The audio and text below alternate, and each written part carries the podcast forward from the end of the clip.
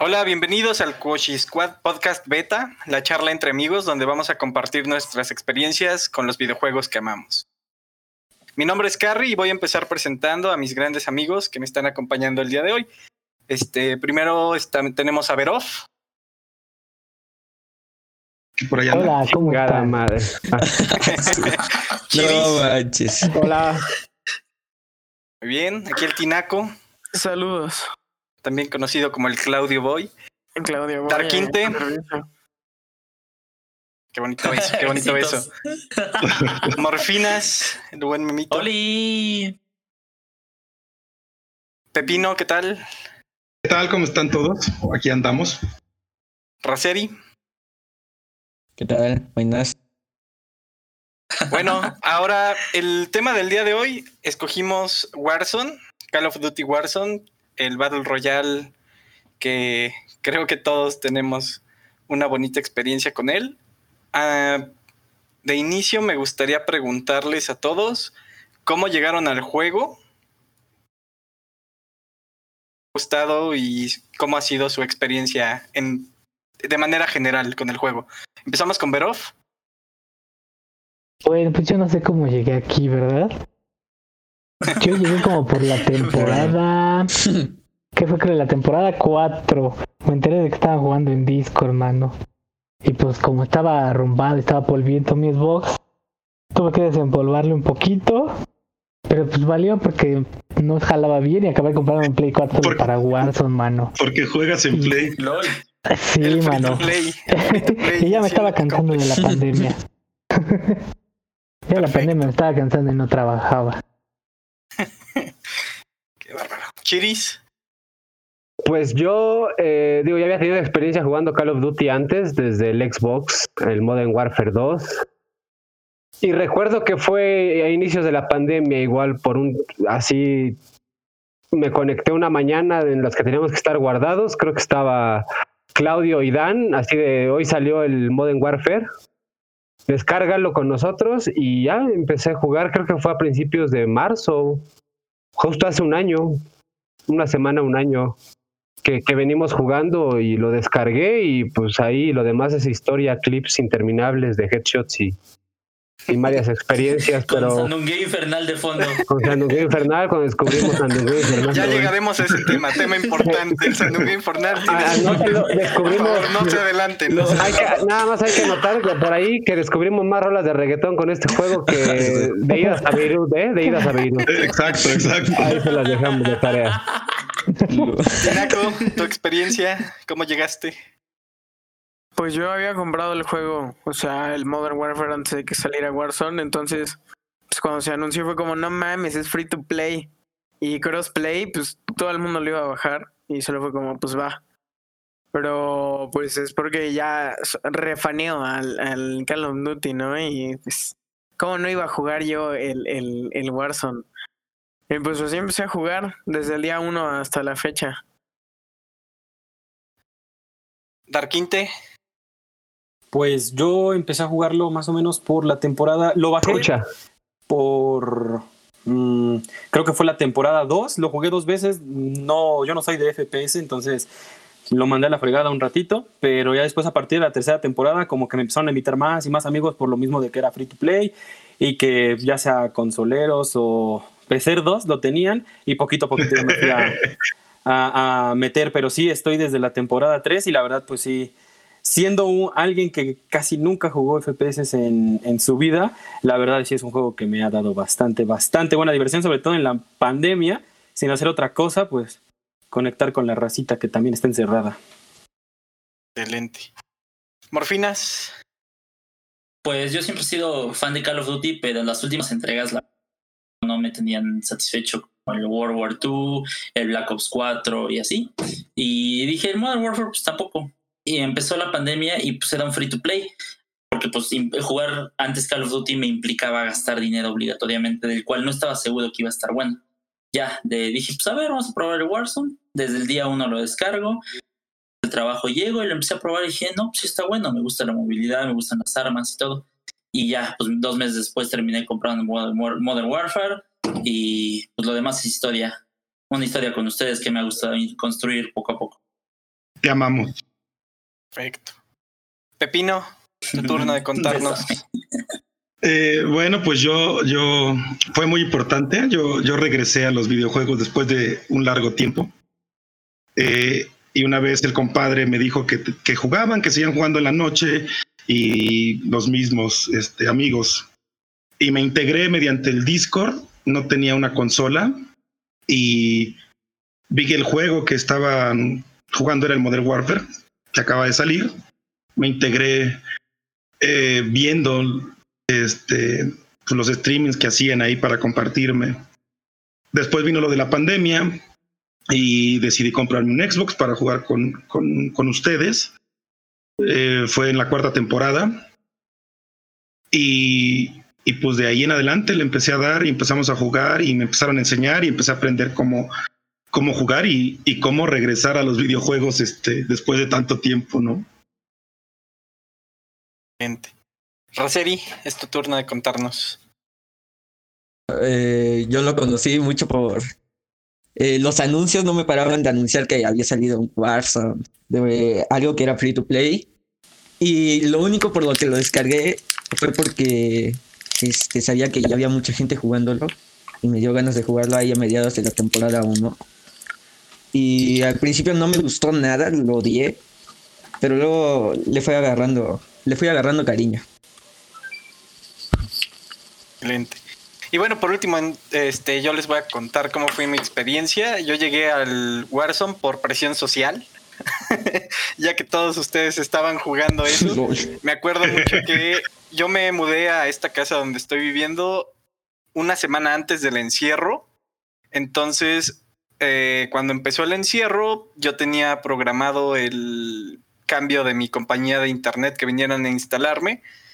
Llegó lo del encierro y me empezaron a dar largas. Yo estuve sin internet por lo menos dos meses viendo pura tele abierta y este venga la alegría yo creo que está más tiempo. Bueno el caso es que hasta que llegaron a instalarme el internet ya en plena encierro ya viendo que, que esto iba a durar más de dos semanas eh, pues pude volver a jugar en línea con todos ustedes que son pues las personas con las que normalmente juego y pues todos estaban jugando Warzone. Sinceramente, de no haber sido porque ustedes estaban jugando, difícilmente yo hubiera llegado.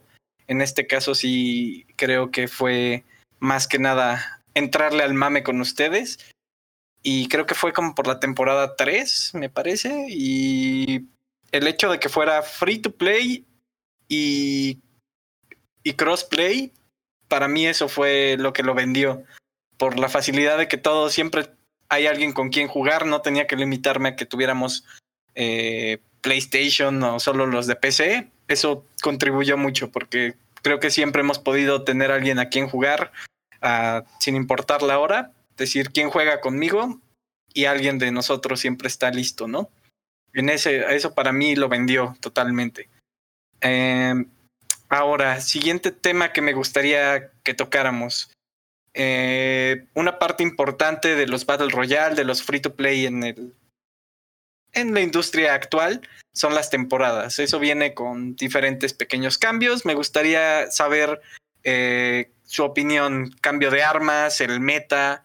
Incluso no sé si ustedes quisieran hablar de los pequeños cambios en el mapa, qué les han parecido. Eh, ¿Alguien que quiera empezar a contarnos su experiencia, su take en, en ese tema? Pues creo que es buena dinámica empezar por orden alfabético, como estamos ordenados aquí en el Discord, para no. Ok, así seguimos. Entonces, Verov. Por eso, del, el más pendejo al menos pendejo, amigo. sí, ¿verdad? Es que en realidad yo nunca he jugado un Battle Royale como tal. Pues después mi es mi Battle Royale y creo que eso de las temporadas y que le vayan agregando cosas en lo personal me gusta porque lo hace más dinámico y te lo vuelve a seguir jugando. ¿Cuál, cuál, cuál, fue, cuál fue tu temporada favorita? O que, ajá, a ver. Pues sí, no, sí, sí. no hay como en realidad temporada favorita. Creo que creo que tal vez mi temporada favorita vaya a ser si es que explota en el mapa, porque sí va a ser como sí lo voy a ver como muy grande ese cambio. O, o bueno, lo, lo que, lo que queremos abordar en este tema ahorita es, por ejemplo, tú que jugaste, que llevas jugando, que ¿Cuatro, tres temporadas? Con cuatro ¿Cómo, cómo has, cómo has visto la evolución de las armas? ¿Qué te ha gustado? ¿Qué no te ha gustado? Empezaste con el sniper, por ejemplo, terminaste usando el, el meta. ¿Cómo has visto Pues esa al parte? final nunca he utilizado, nunca he utilizado meta. Pero pues creo que sí han sido balances en diferentes armas. Sí han habido armas que han gustado y que hemos odiado, a otras que hemos amado y hemos meta. Por ejemplo, creo que mi temporada favorita es Rytek. El famosísimo para tumbar avión. Tumbar El avión. punta mañana. Exacto, la famosísimo punta punta mañana. mañana. Sí, sí. Pero pues ya Sí, saben sí. que lo dominamos. Pero no, creo que en realidad no hay ninguna favorita. ¿O a ti cuál te gustaría que fuera la favorita? Pues ahorita cada quien Por eso, va, diciendo si tiene una temporada bueno. favorita, cuál le ¿tú sí gusta. tienes? Vas tú, Chiris, tu turno. Yo qué, o sea, yo qué opino en general de, de las temporadas. Digo, a mí sí me tocó jugar casi desde el principio, desde que empezó el, el Battle Royale. Yo no había como tal jugado un Battle Royale y creo que lo que más me gustó en general de jugar este tipo de juegos es que el hecho de ganar un Battle Royale te da una emoción extra que jugar una partida normal matchmaking cualquiera, ¿no? Porque son partidas tediosas, son partidas arriba de 30 minutos no es el, no es el meta de cualquier multiplayer. Es algo que de alguna manera te, te motiva y te mantiene a seguir ahí. En cuanto a las armas, creo que sí, pues se han, sí se han dado la tarea como de darle, de darle variabilidad a lo que es meta y no es meta dentro de estas seis temporadas que van. Muchas han gustado, muchas no han gustado, no, han sido del, de, de, de, de todo el público, digamos, este, bien, este, bienvenidas. Pero yo por lo menos las cuatro primeras metas me mantuve con sniper y un rifle, o su rifle, en este caso la MP5. Digamos que probé de todo, me sentí cómodo con eso. Y a pesar de que me decían que había metas, dices una FAL, dices un rocket. Bueno, al principio sí usaba el rocket launcher mucho, pero Sí, me acuerdo. después me acuerdo que pues, se fue- fueron nerfeando las armas explosivas y me acomodé bastante bien con cualquier tipo de sniper y un rifle o subrifle de batalla. Y de ahí me, me acomodé hasta ahorita que, que está de meta la AUG. Siempre usé, casi siempre puedo decir que usé la. ¿Qué fue esta? La, la Grau. Grau con MP5 creo que fue mi main loadout por lo menos cuatro temporadas.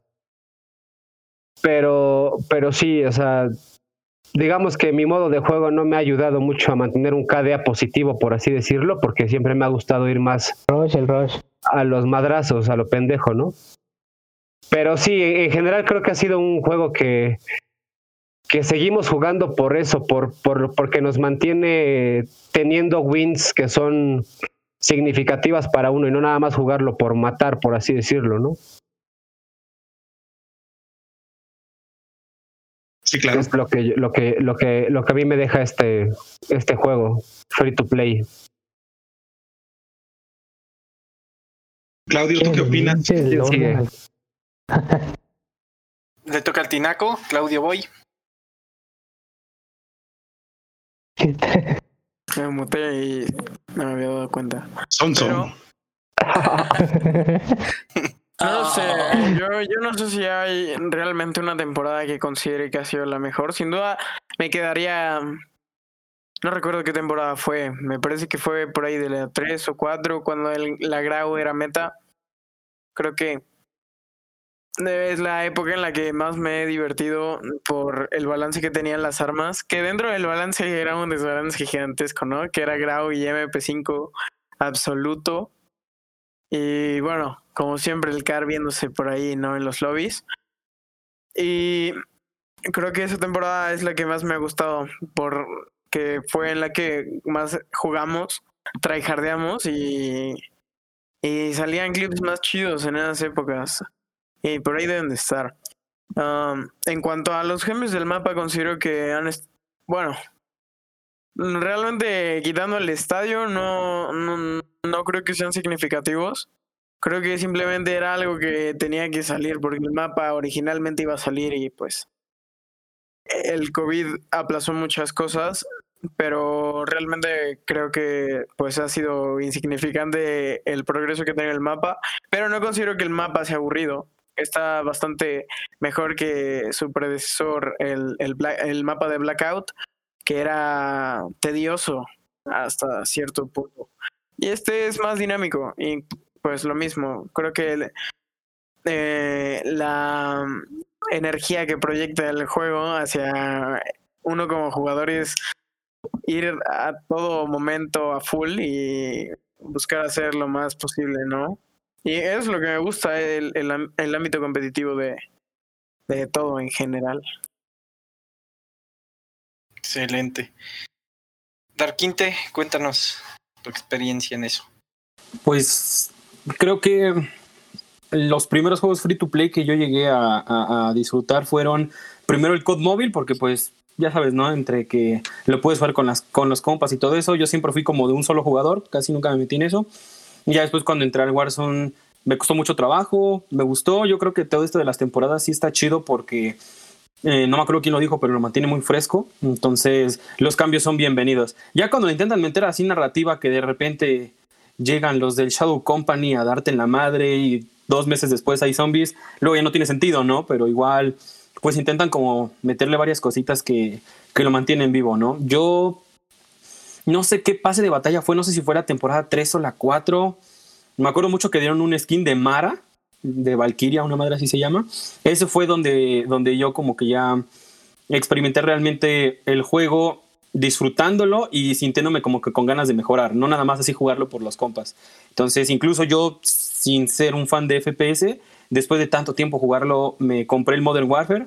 Y sí, no hay nada que ver con el multiplayer, que sí está chido, es rápido, es disparar a lo, estúpido, pero el, el- el mapa de Verdansk como que sí está, está chido por todo lo que se puede hacer y todo lo que no se debe hacer, ¿no? Te das cuenta desde que empiezas a jugar, por muy bueno que seas, que siempre va a haber un ojete que está eh, snipeando, pero que al mismo tiempo también tienes forma de, de, pues, darle la vuelta, ¿no? Es lo que me gusta del mapa, que sí tiene como que sus ventajas, sus desventajas, pero sí te exige, ¿no? Que no nada más juegues y te vayas a los madrazos. Si lo vas a hacer, tienes que planearlo bien, ¿no? Entonces, eh, en cuanto a lo del mapa, no sé qué tanto puedo opinar porque es la primera vez que lo juego, pero no sé si hable por todos, pero yo creo que vamos a extrañar Verdansk si lo llegan a, a lo vamos a extrañar porque pues en esta pandemia todos lo jugamos, así que lo vamos a, tener en un buen recuerdo. Y en cuanto al meta, pues como yo no soy un conocedor, la verdad no me di la tarea de probar todas las armas, nada más me di cuenta de que yo sirvo con su fusil y a ver con qué otra cosa.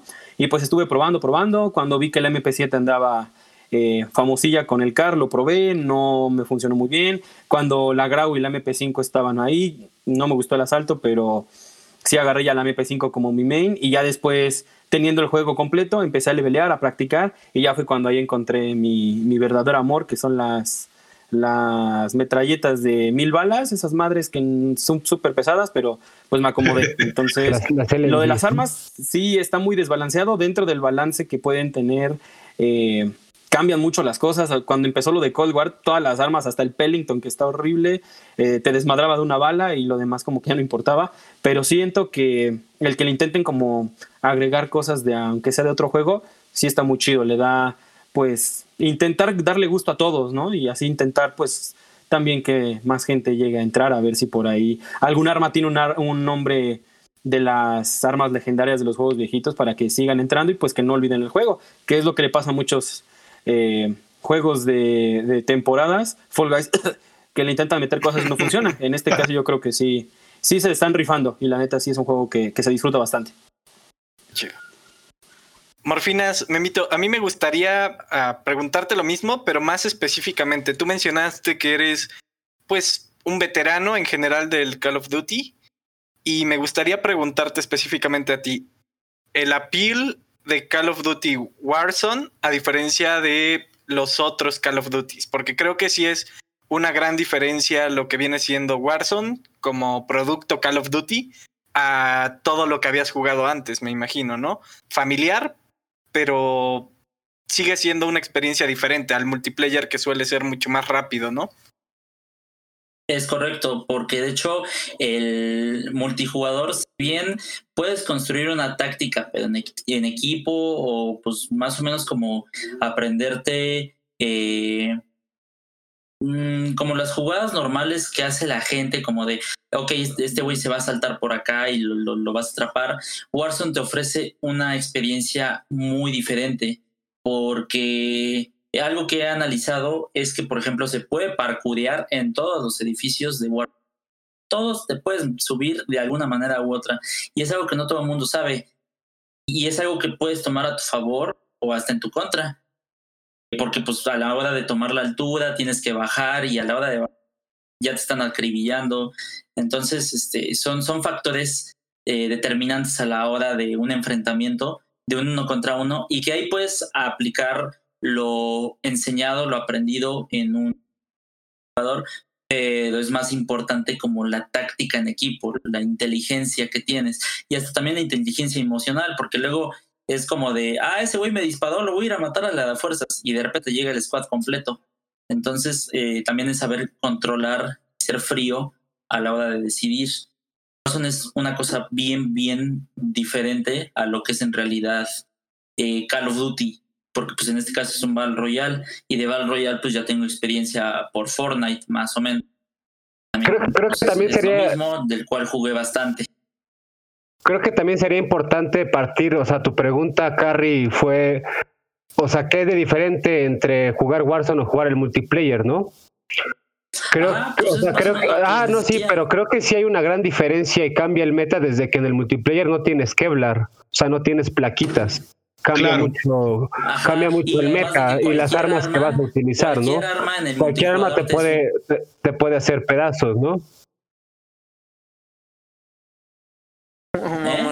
Chúpala. que está en un Ah, podcast. Darkinte creo que habló. Sí, sí, sí. ya. Sí, Estoy eso- intentando, estoy intentando trabajar, coño. Esto, esto es importante, me, me voy a, me voy a meter un poquito. Eh, eh, lo que acaban de decir es importante porque definitivamente en el multiplayer cualquier arma es muy buena, ¿no? Ahí lo único que, que cambia a lo mejor es tu posición y el time to kill del arma que tengas contra la otra arma. Pero sí puedes matar en el, en el multiplayer con cualquier, con una pistola, hasta con una pistola puedes matar a alguien, ¿no? A diferencia de en el, Ajá, de, en el Battle Royale, donde pues sí tienes que ser más certero con una pistola, un poquito más táctico para ganarle a otro, que si no sabe usar un arma a un rifle de asalto y tú traes una pistola, le puedes ganar, ¿no? Pero si es alguien que sabe moverse y, o tiene más una ventaja de una placa más, etcétera, pues iba a ser más complicado, ¿no? Sí, Esa a yo que, creo a, lo, a- lo que iba era que, por ejemplo, yo creo que es más importante. Eh, O sea, obviamente en el Warzone sí, sí tiene que ver mucho el, o sea, el meta o el como, como, como, como le dicen este a decir a, a la gran a la gran este al macro del juego, ¿no? Al, al macro del juego de un Warzone, pues es fácil, ¿no? Si tú te vas a enfocar a ganar, pues te vas con tu equipo, vas comprando visión, te gosteas, eh, siempre avanzando con el círculo y aunque todo el mundo Los lo sabe, que tomas. hacer contratos y sobre todo ir cerrando con el círculo, que es lo que hacen todos los que juegan Battle Royale, sea Fortnite, sea Warzone, etcétera, es ir cerrando con el círculo por el simple hecho de, de no preocuparte por tus espaldas, ¿no? Que aunque todo el mundo lo sabemos, nadie lo, lo- lo lleva en práctica porque pues no hardcoreamos casi, no, no jugamos a, a ganar, ¿no? Jugamos a divertirnos. Es nuestro lema. Entonces, Entre comillas. a lo que voy es que yo creo que, que una que saber ganar una gunfight es lo que te que te, que te diferencia eh, en el Warzone con otro jugador y eso lo aprendes mucho del multiplayer. Los drop shots, los jump shots, los bunny jumps, el dar un, o sea, el, voltearte, el, el moverte cuando te están disparando, eso sí te hace en el Warzone ya no depender tanto de tu equipo y ganar una gunfight. Porque si bien podemos decir de todos los que jugamos aquí, dependemos mucho de que nuestros equipos, nuestro equipo nos esté reviviendo constantemente de la tienda, ¿no? Porque, porque difícilmente ganamos una gunfight. Y no digo Pero- que todos, ¿no? No digo que todos. O sea, en algún momento a todos nos tocó este ser revividos y, y depender de estar siendo revividos constantemente. Y no simplemente porque no sabemos hacer una gunfight, a lo mejor ya estamos tilteados, a lo mejor este ya no queremos seguir jugando o estamos en otro emocional de lo que o no, estamos en otro pedo, o ya tenemos una inteligencia emocional ya un poquito baja en ese momento, pero sin duda lo que siempre te reanima es una win o el matar arriba de siete u ocho personas en un Warzone, para nosotros es una maravilla, ¿no? Claro. Claro, Entonces, claro. Yo, yo creo que esa es una, una, una. Yo soy de la idea de la experiencia adquirida en el multiplayer te ayuda mucho en el Warzone a tomar decisiones eh, más relevantes para una victoria y no viceversa. Eh, bueno, sí, está bien. Este. Yo, yo, yo creo. Este. Bueno, mis temporadas han sido, han sido pues, cortas, ¿no? Empecé en la, en la 4. Creo que fue la 4. no, sí la empezaste en la 5, 3, y la- compadre. Sí, empezaste en la 3. eh, la colita de la 3, Sí, pero ya me tocó. temprano. No, empecé en la 4, ya lo, lo chequé y No, por las armas y los skins 4, que tengo. creo. Por los skins que tengo de armas, sí, sí, sí tengo, fue la 4. Y bueno, eh, el tema que estaba en la mesa de, de- de las temporadas eh, y eso, para mí, pues, la primera temporada que jugué, pues era un poquito frustrante porque traía ya las tres temporadas anteriores con gente que ya jugaba, gente que ya tenía armas y, y yo apenas estaba viendo cómo se leveleaban y todo eso, ¿no? A mí me hablabas de un meta, pues no había meta para mí, yo era lo, que- lo que me habían dado. Y poco a poco, pues fui. Sí, fui, fui agarrándole la onda. Al principio fue un poco frustrante por mi, porque estaba oxidado. Y luego, por ahí de las temporadas 5 o 6, ya empecé a agarrar la onda. Me empecé a divertir. Ya venían las wins, ya se ganaba en equipo. Ganar una win en Warzone es este, ganar una win, ¿eh? Atentos ahí. Eh, ahí se va. A, a nuestros amigos ya, ya van, a, van a ir viendo las frases que tenemos ahí. Pero bueno, este. Era, era, era adrenalina, ¿no? Ganar después de dos horas que a lo mejor no podíamos y una win te reanimaba. Eh, y ya después en las en estas últimas temporadas, eh, pues obviamente se volvió más competitivo porque a final de cuentas sí jugamos para ganar, ¿no? Todos, yo creo, aparte de divertirnos. Pero pues siempre ha sido nuestro propósito ganar. Entonces ya era más, más, a veces siento que jugando ya es más presión el ganar y que se vuelve en una competencia interna de, ya no trabajar tanto en equipo, sino de, de que cae la responsabilidad o que hay, hay eh, pues sentimos nosotros mismos la necesidad de, ganar, ¿no? Si se muere un compañero es reanimarlo o a toda costa o, o, o, o, equipos para ganar más fácil y creo que a lo mejor es un poquito más difícil eso. Eh, me gustó, por ejemplo, Resurgimiento que pusieron, no sé, no me acuerdo cómo se dice en inglés, cómo, cómo le pusieron. Se me hace muy revive. entretenida. Rebirth, ¿no? Es, ajá. Eh, se me hizo muy interesante ese modo de juego. Por ejemplo, para mí que, que ya no dependes tanto de, de esperar a que te revivan si, si mueres o tener o que tu equipo te tenga esa, esa carga también de que tienes que te tienen que revivir. Se me hizo más dinámico. Eh, hay, hay frenesí, puedes, puedes matar más gente y te hace sentir mejor, ¿no? A lo mejor matando más gente. Incluso Entonces, como en una base- pequeña mezcla de multiplayer, de la experiencia del respawn del multiplayer con el Battle Royale, ¿no? Claro, Sí, un con la, poquito con, de la, eso. con la sensación de la win de un Battle Royale, ¿no? Que es al final lo que lo hace. Exacto. Exacto. Entonces, yo creo que de las, de, lo- de las cosas de las temporadas que más me han gustado ha sido esa, ese modo de juego. Por ahí hay otro eventillo. Pero Es decir, el Cold War. Porque eso entró desde el Cold War. Creo que uno que también, uno, uno- uno que también gustó tarde. mucho fue el buyback, back- el buyback, ¿no? Que mientras tuvieras 4000 en la bolsa podías revivir tú solo. Entonces también gustó mucho en, en la modalidad de solos, pero bueno, sí, ya podemos hablar de él después cuando. Sí, eh, yo creo que eso podemos meterlo más tarde, eh, junto con eventos, que tal vez no es un evento definido, pero digamos fue algo durante tiempo limitado.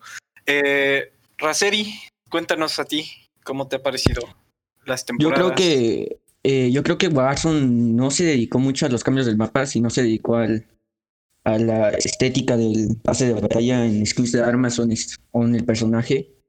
Y me interesa cómo llevan los cambios del mapa a la historia de Warzone o a la historia de otros Call of Duty como Cold War. Eh, y yo creo que algo fundamental en las temporadas es la meta, porque no como, o sea, tú ves Warzone hace la temporada 1, temporada 4, y la meta no se alejaba tanto del arma normal porque era muy equilibrada. Entonces era raro ver a una persona utilizar una meta porque no te hacía tanto, tanta la diferencia, ¿no? Como actualmente, que algunas metas, no digo que todas, han traído más toxicidad a la comunidad que eh, DMR. ese, ajá. Sí, creo que, creo, creo que ni las duales fueron tan odiadas como la DMR, ¿no? Sí, sí, sí. Las diamantis. Las Diamantis. La sí de hecho, la peteadas, pero DMR yo dejé de jugar. mucho. Muchos se sí, tiltearon. de la Yo, de- yo también dejé de jugar un par de semanas hasta que nerfearan esa madre. La di- Yo nada más jugaba por Cold War y así me ya, hice. ya ni, dos- ya ni- ya ni siquiera era, era divertido conectarse porque sabías que Te Te iban a bajar. balear a la verga. ¿Algo más que quieras agregar, Raceri? Am, ah, bueno, eh, también yo creo que en las metas se debe de fijar Warzone, porque si siguen con metas como la de MR o las Diamantis, este, tarde o temprano la gente se va yendo poco a poco. Y es algo fundamental en lo que se tienen que fijar sí o sí. Claro. Yo, yo creo rápidamente, nada más que eh, en lo personal, el, el meta te lo dan los streamers, los youtubers, esa gente que está ahí, ¿no? Sin duda. A, a final de cuentas, en lo personal, pues mi meta, encontré las escopetas, ¿no? Que a veces a nadie le gustaban o nadie las usa, hasta que se pusieron también por ahí medio rotillas unas. A mí me acomodó la Tuf Tuf, por ejemplo, pero yo creo que el meta es el que tú haces, con el arma que tú apuntas mejor y con el arma que tú te sientas más confiable y mates más, ¿no? Ya sea una M13, a lo mejor que puede no estar en meta, pero es muy buena arma, una kilo que no mata tan, tan de lejos, pero sigue teniendo buena puntería. Y para alguien que va empezando o de nivel medio, creo que es importante también que, que sienta esa, esa confianza de, de, de sí atinarle a la gente, ¿no? De sí pegar los disparos, porque si a lo mejor le pones un meta a alguien que, que, que, no tenga esa capacidad de controlar el recall como, como con la FAR, pues no le va a gustar y se puede desesperar más fácil, ¿no? Sí, y, y vaya, ahí, ahí es a donde yo iba en mi comentario al respecto. En mi caso, yo cuando entré en la temporada 3, me parece, cuando estaba poniéndose apenas de meta eh, la Grau, eh, realmente es el único meta al que he jugado porque yo después de esa parte dejé de jugar tan seguido. Entonces yo sigo usando la Grau, una meta súper vieja que ya ha vuelto, ya se ha ido seis veces desde entonces, pero el mismo sistema del juego, donde para estar en meta tienes que levelear armas, a mí me deja muy fuera. O sea, realmente siento que un punto muy importante es tiempo de juego. No solamente el hecho de que seas bueno controlando un recoil o todo eso, por supuesto que tiene mucho que ver, pero es qué tanto puedes jugar o estás dispuesto a pagar.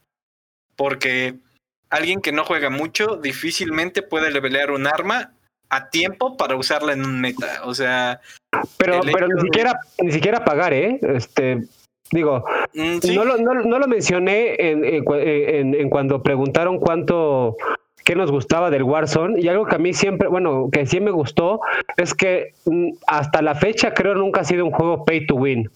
O sea, de que si le metes dinerito, tienes un arma rota, salvo creo que una temporada que eh, lo arreglaron en el siguiente parche, y era un bug de un, de una skin de un arma, que la hacía más fuerte que las demás. Sí, eso era más un glitch que otra cosa. Creo que más que nada el pay to win y que no creo que considere, no considero es un pay to win, sería el incentivo por comprar el multiplayer en, en turno, ¿no? ¿Por qué? Porque el multiplayer te vas a levelear rápidamente. O sea, no es que el que pague en Warzone en una skin, Sí, sino el que pague por el multiplayer. Realmente es por el, juego completo en turno, en su momento el Modern Warfare, después el Cold War, o tener mucho tiempo. Y lo entiendo totalmente, ¿por qué? Porque es un juego free to play y pues es lo que pasa, ¿no? Eh, creo que como mencionó Pepino, una parte bien importante de lo que marca el meta es eh, los streamers, el hecho de que haya caído la pandemia, un momento de cambio de generación muy, muy grande donde los jóvenes ya no ven televisión como lo hacíamos nosotros, tener el control de qué es lo que quieres ver, a quién quieres ver, cómo quieres apoyarlo, es muy importante. YouTube y Twitch vinieron a cambiar totalmente y creo que la pandemia solo lo hizo más evidente. El estar todos encerrados, viendo, interesarte en el juego, ver a los que juegan mejor, ya sea en vivo o a través de YouTube, y poder seguir el meta. Ellos dictan el meta, ¿no? Y puede ser hasta molesto el abrir YouTube y ver el, el mismo eh, ¿cómo se llama? El, la imagencita en el video de, ah, esta, esta arma está rota, ¿no? Y puede ser molesto, pero claro, marca, marca todo. Sí. Pongan su mejor cara de intro de YouTube. Compadre, con, con, los brazos como Nick Mer. Claro, sí. con los brazos. Sin cuello, güey. Sí, cuello, sí, cuello. Sí. Ándele, compadre, ándele. Pido loadout y termina mal. Sí. Cuando el loadout mataba, cuando el loadout mataba. Y ah, creo sí. que, que, que, eso vino a cambiar todo, ¿no? Lo que mencionábamos, todas las metas, esos pequeños cambios que terminan haciendo muchas cosas. Me parece bien que puedas jugar fuera de meta e incluso ganar. Claro, te lo hace más fácil cuando hay un meta como tipo DMR que está muy por encima de lo demás, pero creo que en general puedes jugar con lo que te sientas cómodo, llegar lejos, divertirte, incluso ganar, ¿no? Más allá de de simplemente tener las armas y ya por eso vas a llegar lejos. Creo que el juego es más complejo que eso. Da para todos, por supuesto que los que apuntan lejos, tipo Memito, que es mucho más competitivo que yo en ese sentido, pues cambia, ¿no? O sea, si él sí necesita tener en cuenta el meta. Para mí es Grau y otra cosa, estar en Ghost, digamos, tampoco irte en contra totalmente del, del meta, pero puedes divertirte, puedes pasarla bien, ser competitivo, teniendo estrategia, comunicación con tu equipo. Y me gustaría preguntarles a ustedes, lo que mencioné sobre el streaming y lo que ya había dicho Memito, para ustedes, ¿cómo ha sido el contacto de streaming Warzone? Sobre todo en esta pandemia. ¿Cómo ha afectado a ustedes su estilo de juego? ¿Y cómo ven eso, algo bueno, algo malo, quiero que me cuenten, Verov.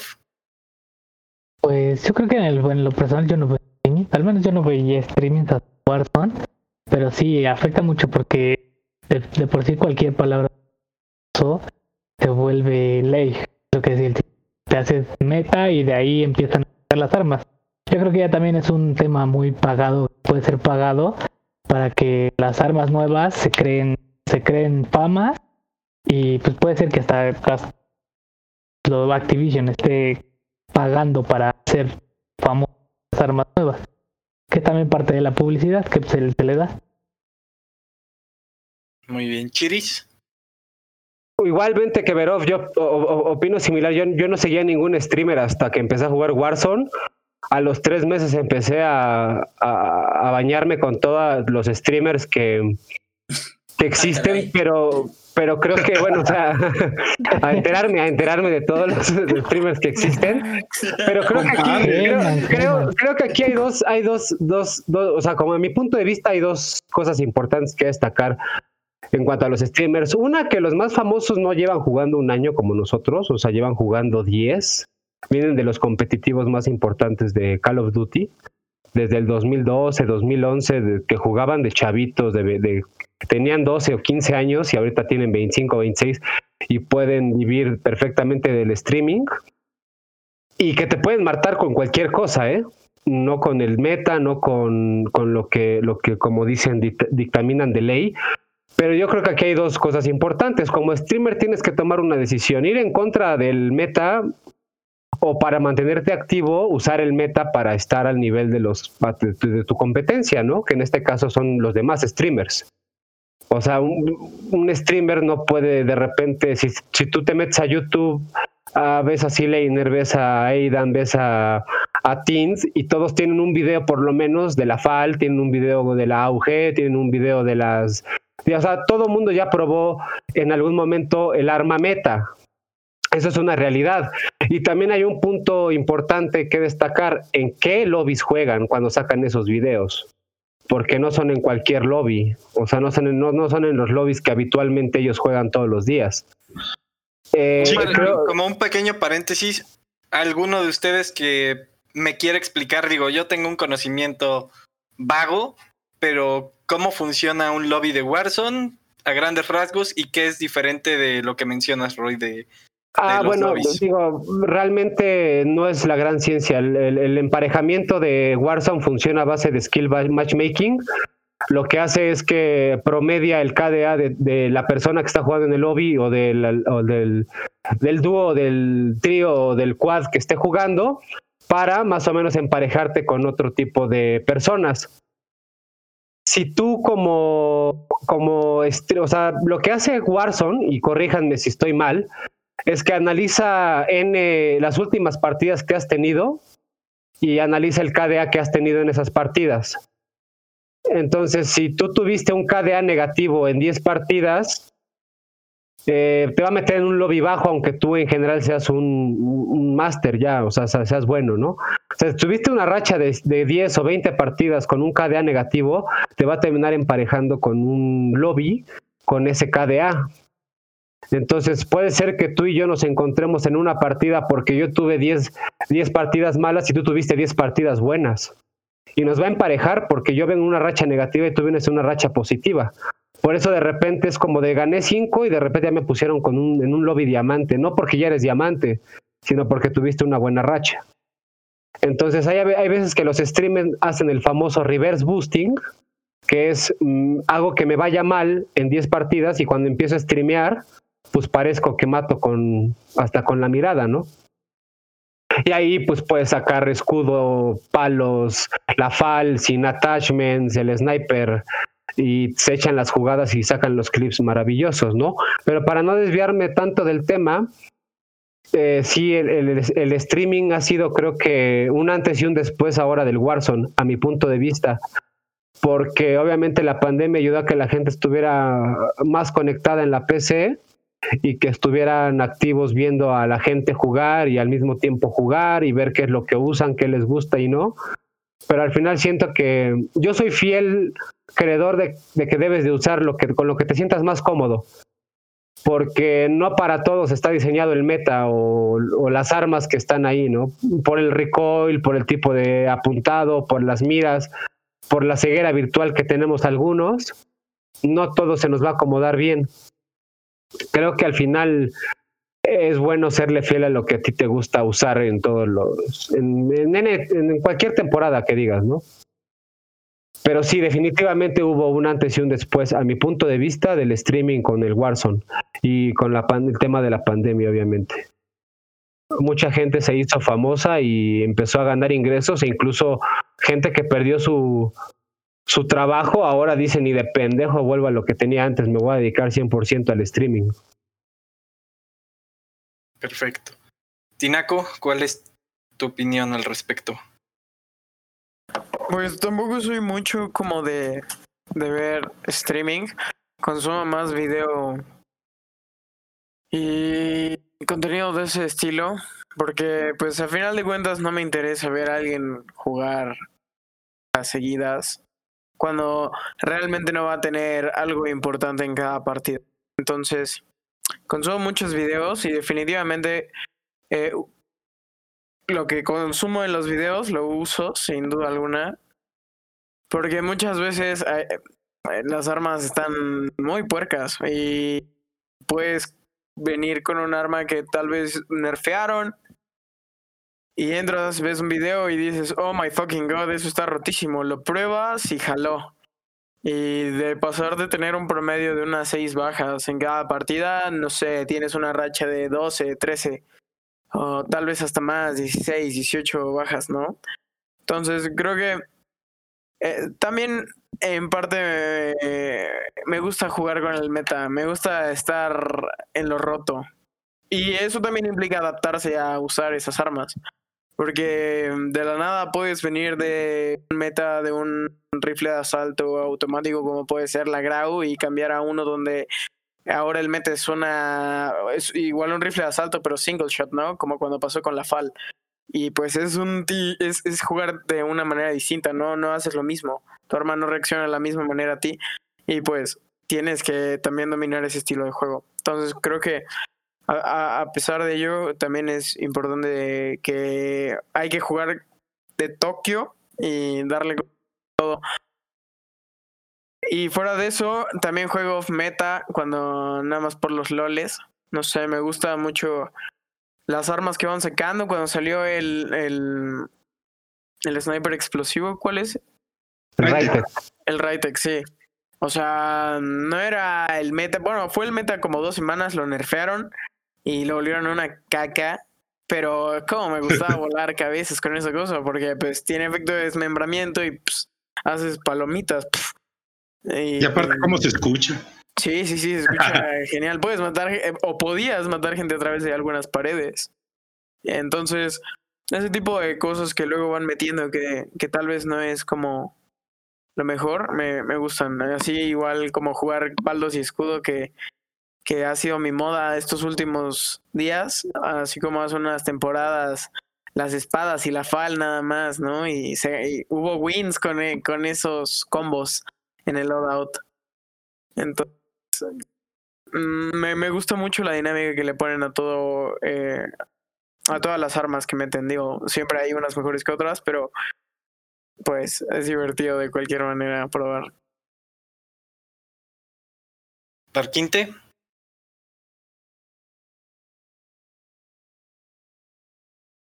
No sé si estás hablando, pero no, no te escucho. Ah, O ya me quedé sordo, ya valió verga.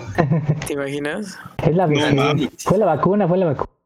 Fue la vacuna. Claro, ahorita, ahorita le damos su, su turno mientras empieza, empieza Memito en lo que él arregla su audio y ahorita vamos después de ti con Darkinte. Bueno, pues de streaming, yo la verdad sí soy eh, muy consumidor en tiempos en los que de verdad, pues no sé, como que no tengo ganas de jugar o me estoy preparando para ir al trabajo o estoy desayunando y que simplemente no puedo jugar. Entonces, o hasta cuando estoy trabajando. Entonces, este, pues lo consumo como para de fondo. Eh, Ojo pues, ahí en el trabajo, ¿eh? Digan no, dónde cuando estaba en la otra empresa en donde pues no me vigilaban, ahorita en donde estoy actualmente. Ya no te humilles, Memito, no te humilles. Cállate, Y este. Saludos a su empresa. ¿Cómo Entonces no? sí soy mucho de consumir y sobre todo eh, pues streams mexas de güeyes de Monterrey que son 10 años menores que yo, que juegan maravillas. Entonces, este, pues es lo que, sí consumo mucho y además de que me ha ayudado mucho a cambiar mis configuraciones de control, a enterarme de la meta, de los hasta de avances, que, que de que este attachment no sirve, por ejemplo, apenas que el silenciador del Cold War no servía, por ellos no me hubiera enterado, y cosas así. Entonces, eh, la verdad es, entonces sí soy muy, muy, muy, muy consumidor de, de ello. Diario veo desde media hora hasta dos horas más o menos. Entonces, eh, pues sí me ha servido para, para aclimatarme y mejorar en mi juego. Por lo tanto, pues, eh, además de que, pues ya externamente fuera de mí, sí ha servido como gran publicidad para Warzone. Porque si no fuera por ello, a lo mejor yo no me hubiera aclimatado completamente a- al juego y pues no sé, a lo mejor hasta me hubiera aburrido. Pues encontré el dinamismo, luego los encontré a ustedes. Fue de poco en poco. Muy bien, muy bien. Darkinte, no sé si ya pudiste arreglar tu audio. Este, no. Hola. Problemas técnicos. Ok, para- problemas Problemas técnicos. Pasamos Al- alguien que- alguien que ponga el cucú en la computadora. Pepino. Sí, bueno, este, de, ver streamers, también creo que a raíz de, de, de Warzone, pues también y, de los que estamos aquí, pues empezamos a hacer los comentarios de, de tal stream y tal streamer y así. Los empecé a ver, eh, empecé a ver cómo jugaban, empecé a ver, no directamente sus juegos eh, en vivo, ¿no? Solo empezar a ver lo que ponían en sus contenidos. Eh, me llegó a cansar porque obviamente pues tienen que vender, no es publicidad. Yo, obviamente Activision pues sí tiene que ver ahí, ¿no? Les da el producto y les dice, ustedes son mi, una fuente muy importante de que yo venda mi juego y que tenga publicidad, ¿no?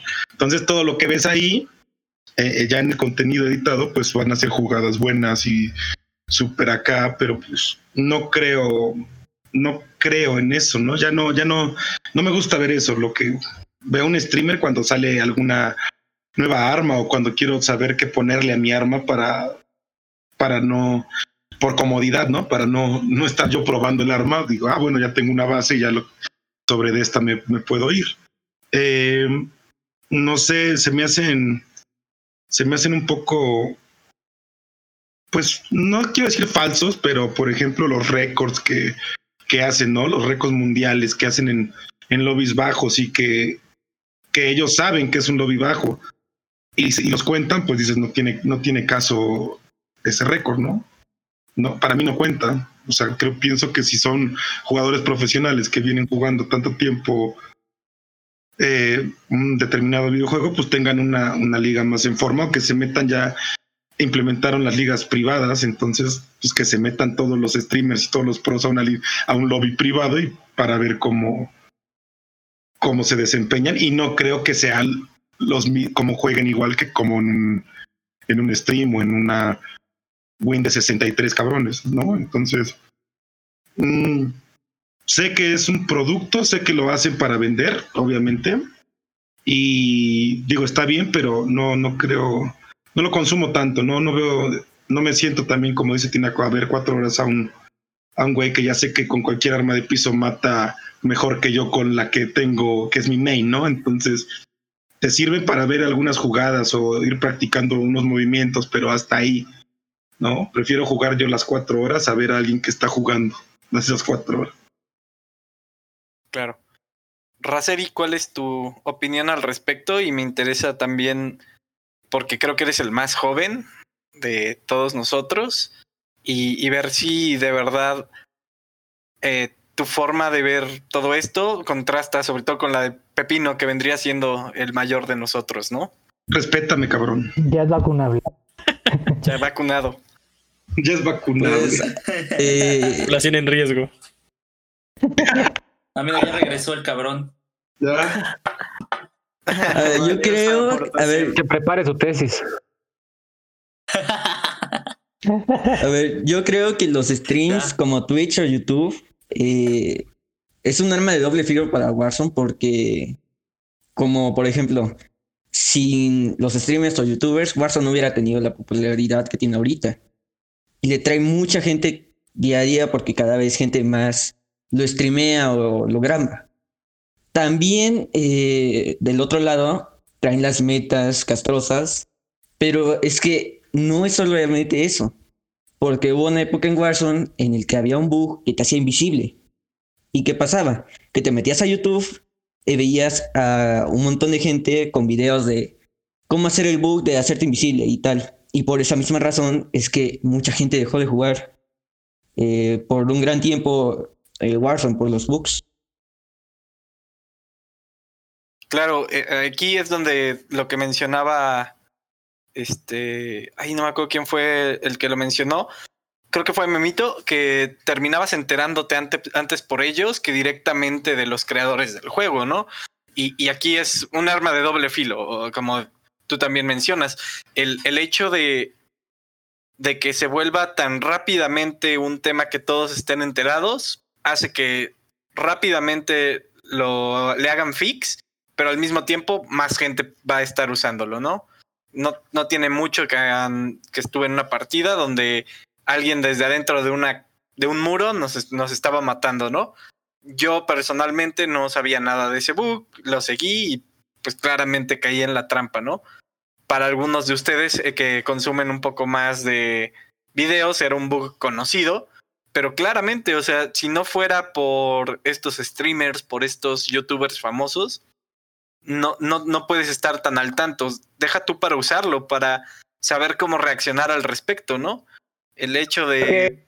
No de- todos tenemos el tiempo de probar todo y ver qué está en meta, ¿no? Y los streamers sí, o sea, los streamers sí pueden tener el tiempo de agarrar todas las armas y ver que está roto, ¿no? Y eso algo, ayuda mucho al jugador al final de cuentas, creo yo. Sí, aparte ya la pueden comprar, eh, la, compran y ya está leveleada también, ¿no? La facilidad de algunos patrocinios o de sus ingresos propios, pues le hacen invertir en eso para tener el arma top en dos días o en, o en horas. Y respecto a lo que decías, tú, Pepino, de que te parecía un poco incluso tonto el hecho de, de los récords, ¿no? Creo que eh, este es un caso muy especial porque difícilmente los Battle Royale se pueden tomar con una seriedad de una liga, por ejemplo, tipo League of Legends, donde literalmente sos un equipo contra otro equipo, no hay ningún otro factor que ellos mismos para simplemente enfrentarse habilidad contra habilidad y ver quién gana. En este caso hay muchos factores que no, no dan, ¿no? Ellos mismos tienen que empezar a dictaminar sus reglas.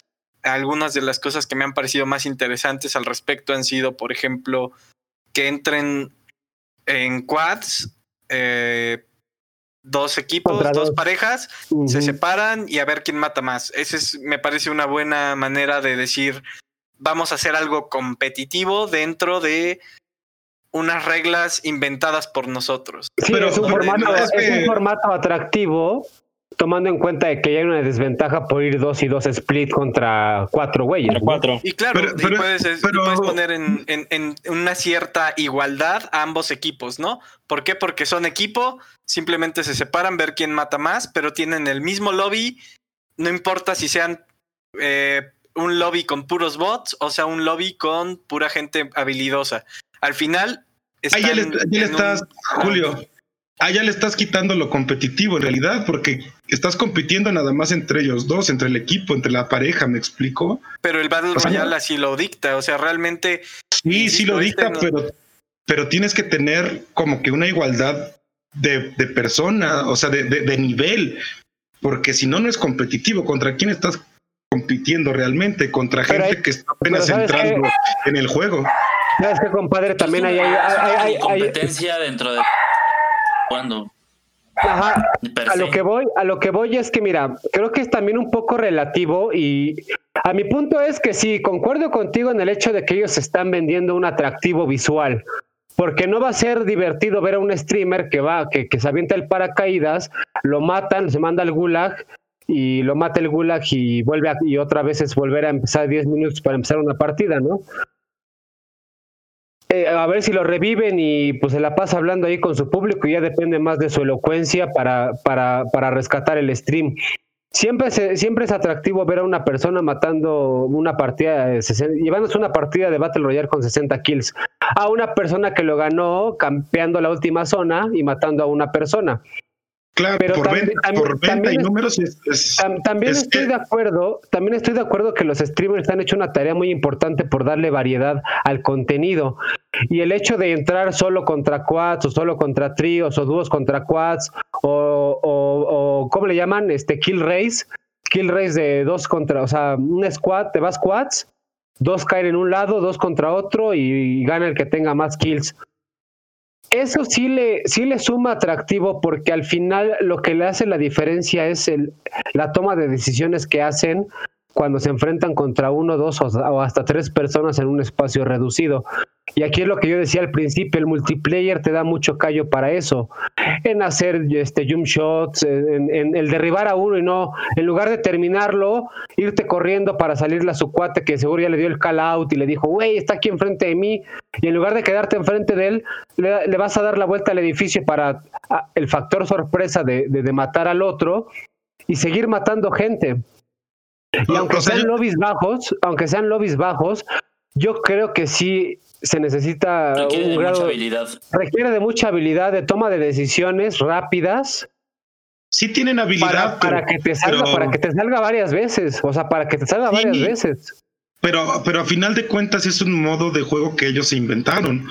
Y también no están yendo gente contra gente de su nivel, ¿me explico? Porque eso Sí, no pero- lo hacen. Por ejemplo, eh, eso no lo hacen cuando. pero- espera, espera, espera, espera, como espera. nosotros. Sí, ah, bueno. pero también es eh, a lo que voy es que también no es su culpa, porque porque ellos no decidieron en qué liga estar, ellos no decidieron subir de liga como en un formato de League of Legends. Porque Claro. en, League of, en- en League of Legends dices, bueno, quiero subir a plata o a oro, me echo mis ranqueadas, ya subí y ya es mi pedo si, si yo este, me veo como un pendejo este, en las siguientes partidas. Ellos no deciden subir de liga o, o no, ellos eh, literalmente se paran ahí porque el, el- el algoritmo del juego los puso ahí. Claro, claro. hay pero- muchos, pero- hay muchos, hay muchos streamers que se conectan a otros servidores en donde el- al servidor por haber poca gente no les queda de otra más que emparejarlos y pues, es ahí donde se crea el contenido que hemos visto muchos en muchos videos, ¿no? Pero al final la tarea del streamer es no fijarse en qué lobby los van a parar, sino en crear contenido nuevo para que siga siendo entretenido y seguir teniendo esto esto vigente que- a mi Y, punto y de entiendo vista. totalmente lo que dices, ¿no? Son medidas, son reglas arbitrarias creadas por ellos, pero esa, esa es la cosa de adaptar un juego no competitivo en el sentido competitivo de un League of Legends ¿no? o algo así De y ligas. crearlo. Para mí no es raro porque, por ejemplo, yo antes consumía en cuanto a streaming, eh, no sé si alguno está familiarizado con los speedruns, que literalmente es crear Sí. reglas arbitrarias para hacer competitivo un juego que no es competitivo. Completamente entiendo el hecho de que estos streamers, eh, pues podremos decir, el, la manera más competitiva dentro del juego es decir, yo tengo más wins que tú en, en Warzone, ¿no?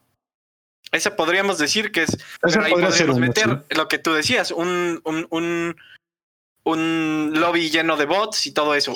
Metieron reglas arbitrarias donde entramos como equipo, nos separamos y es ver quién mata más. Crearon una regla para decir, bueno, ya no es el ganar o el perder, es cuántos vamos a matar. Ustedes dos contra nosotros dos.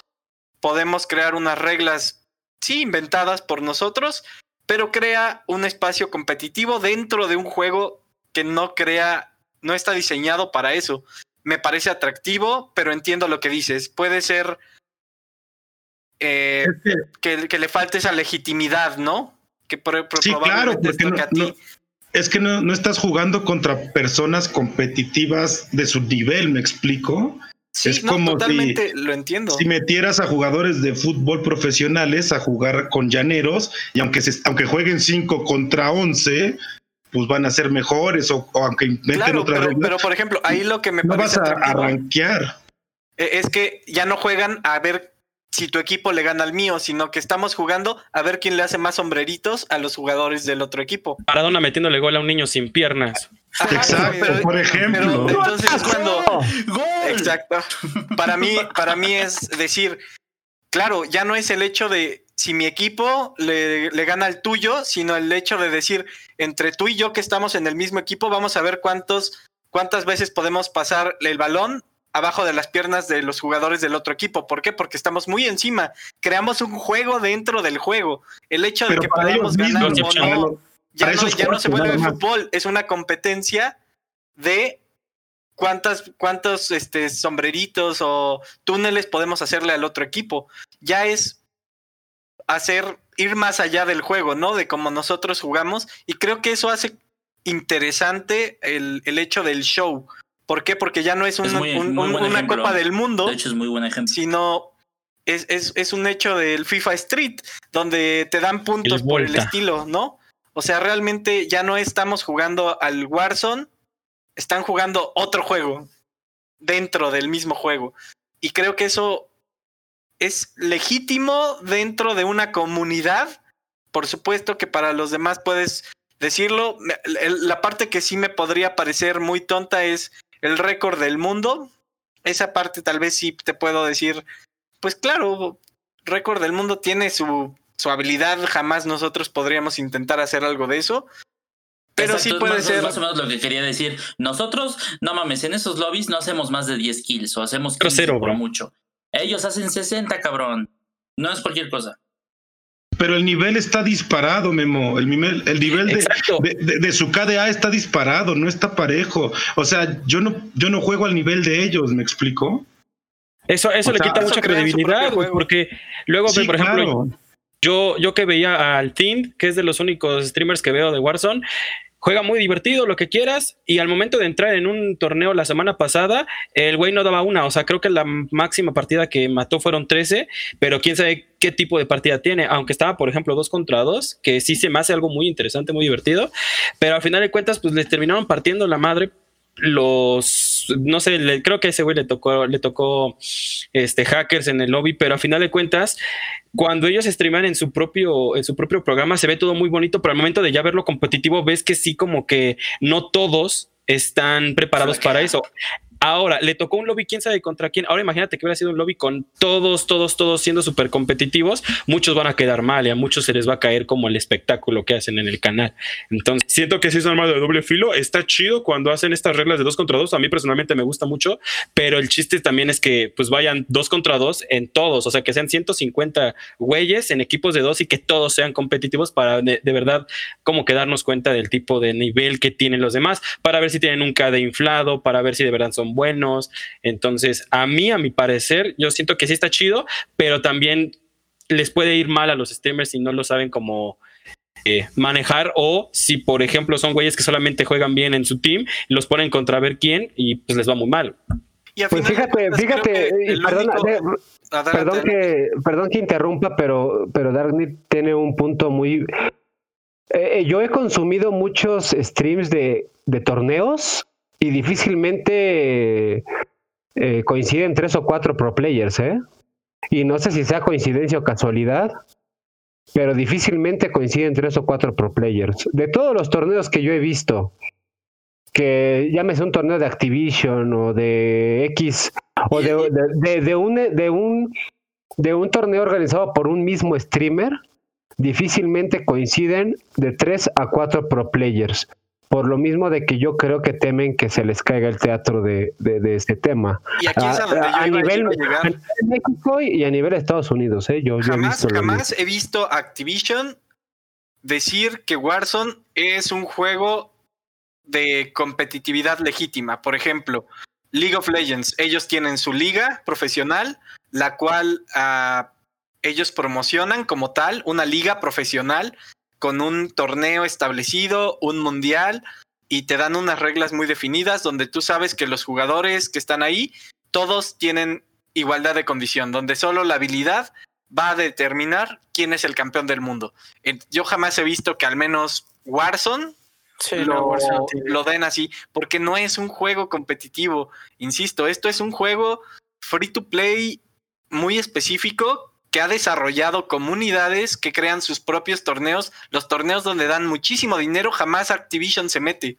Siempre es un youtuber, siempre son los mismos eh, jugadores que ponen su lana y al final se la lleva uno. O sea, realmente este tipo de cosas es algo que debemos separar de un juego que intente crear una liga competitiva. Para Activision, si él crea una liga competitiva, lo va a hacer en Cold War, en su multiplayer, o en el caso de que quiera hacerlo en Warzone, el día que diga, voy a invitar a 150 eh, cabrones a que vengan a un estudio donde todos jueguen en una partida privada, presencial, donde todos tengan el mismo ping y solo así puedan puedan realmente Solventar sus problemas.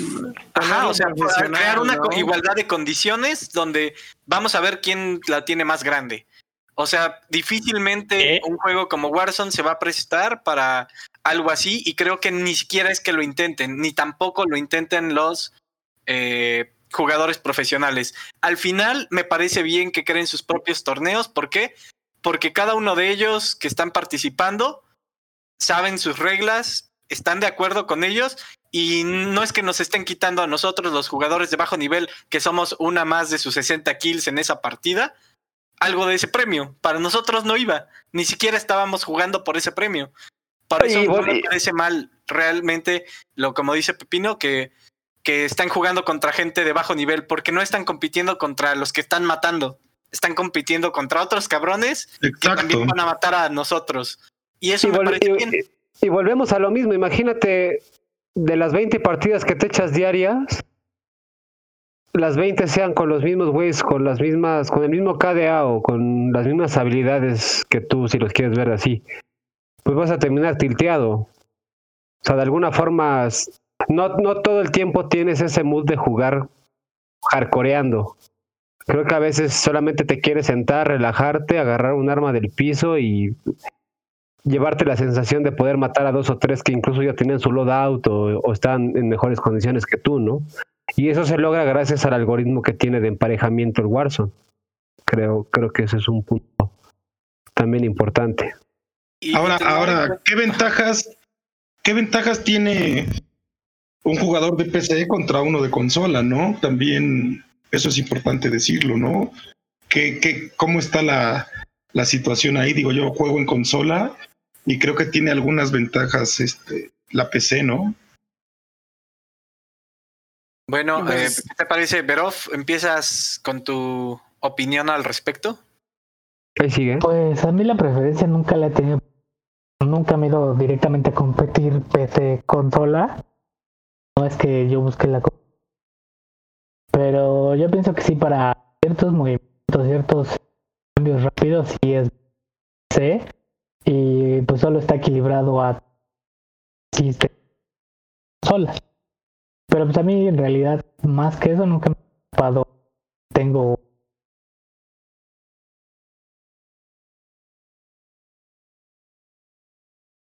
Ok, Roy. Yo, fíjate que curiosamente yo llevaba jugando alrededor de, de más de 15 años con control. Cualquier first person shooter que, que te pudieras imaginar y, y con justo con el Modern Warfare, o sea, con el, con el Warzone, fue que me animé a jugarlo con, con, con mouse y con teclado.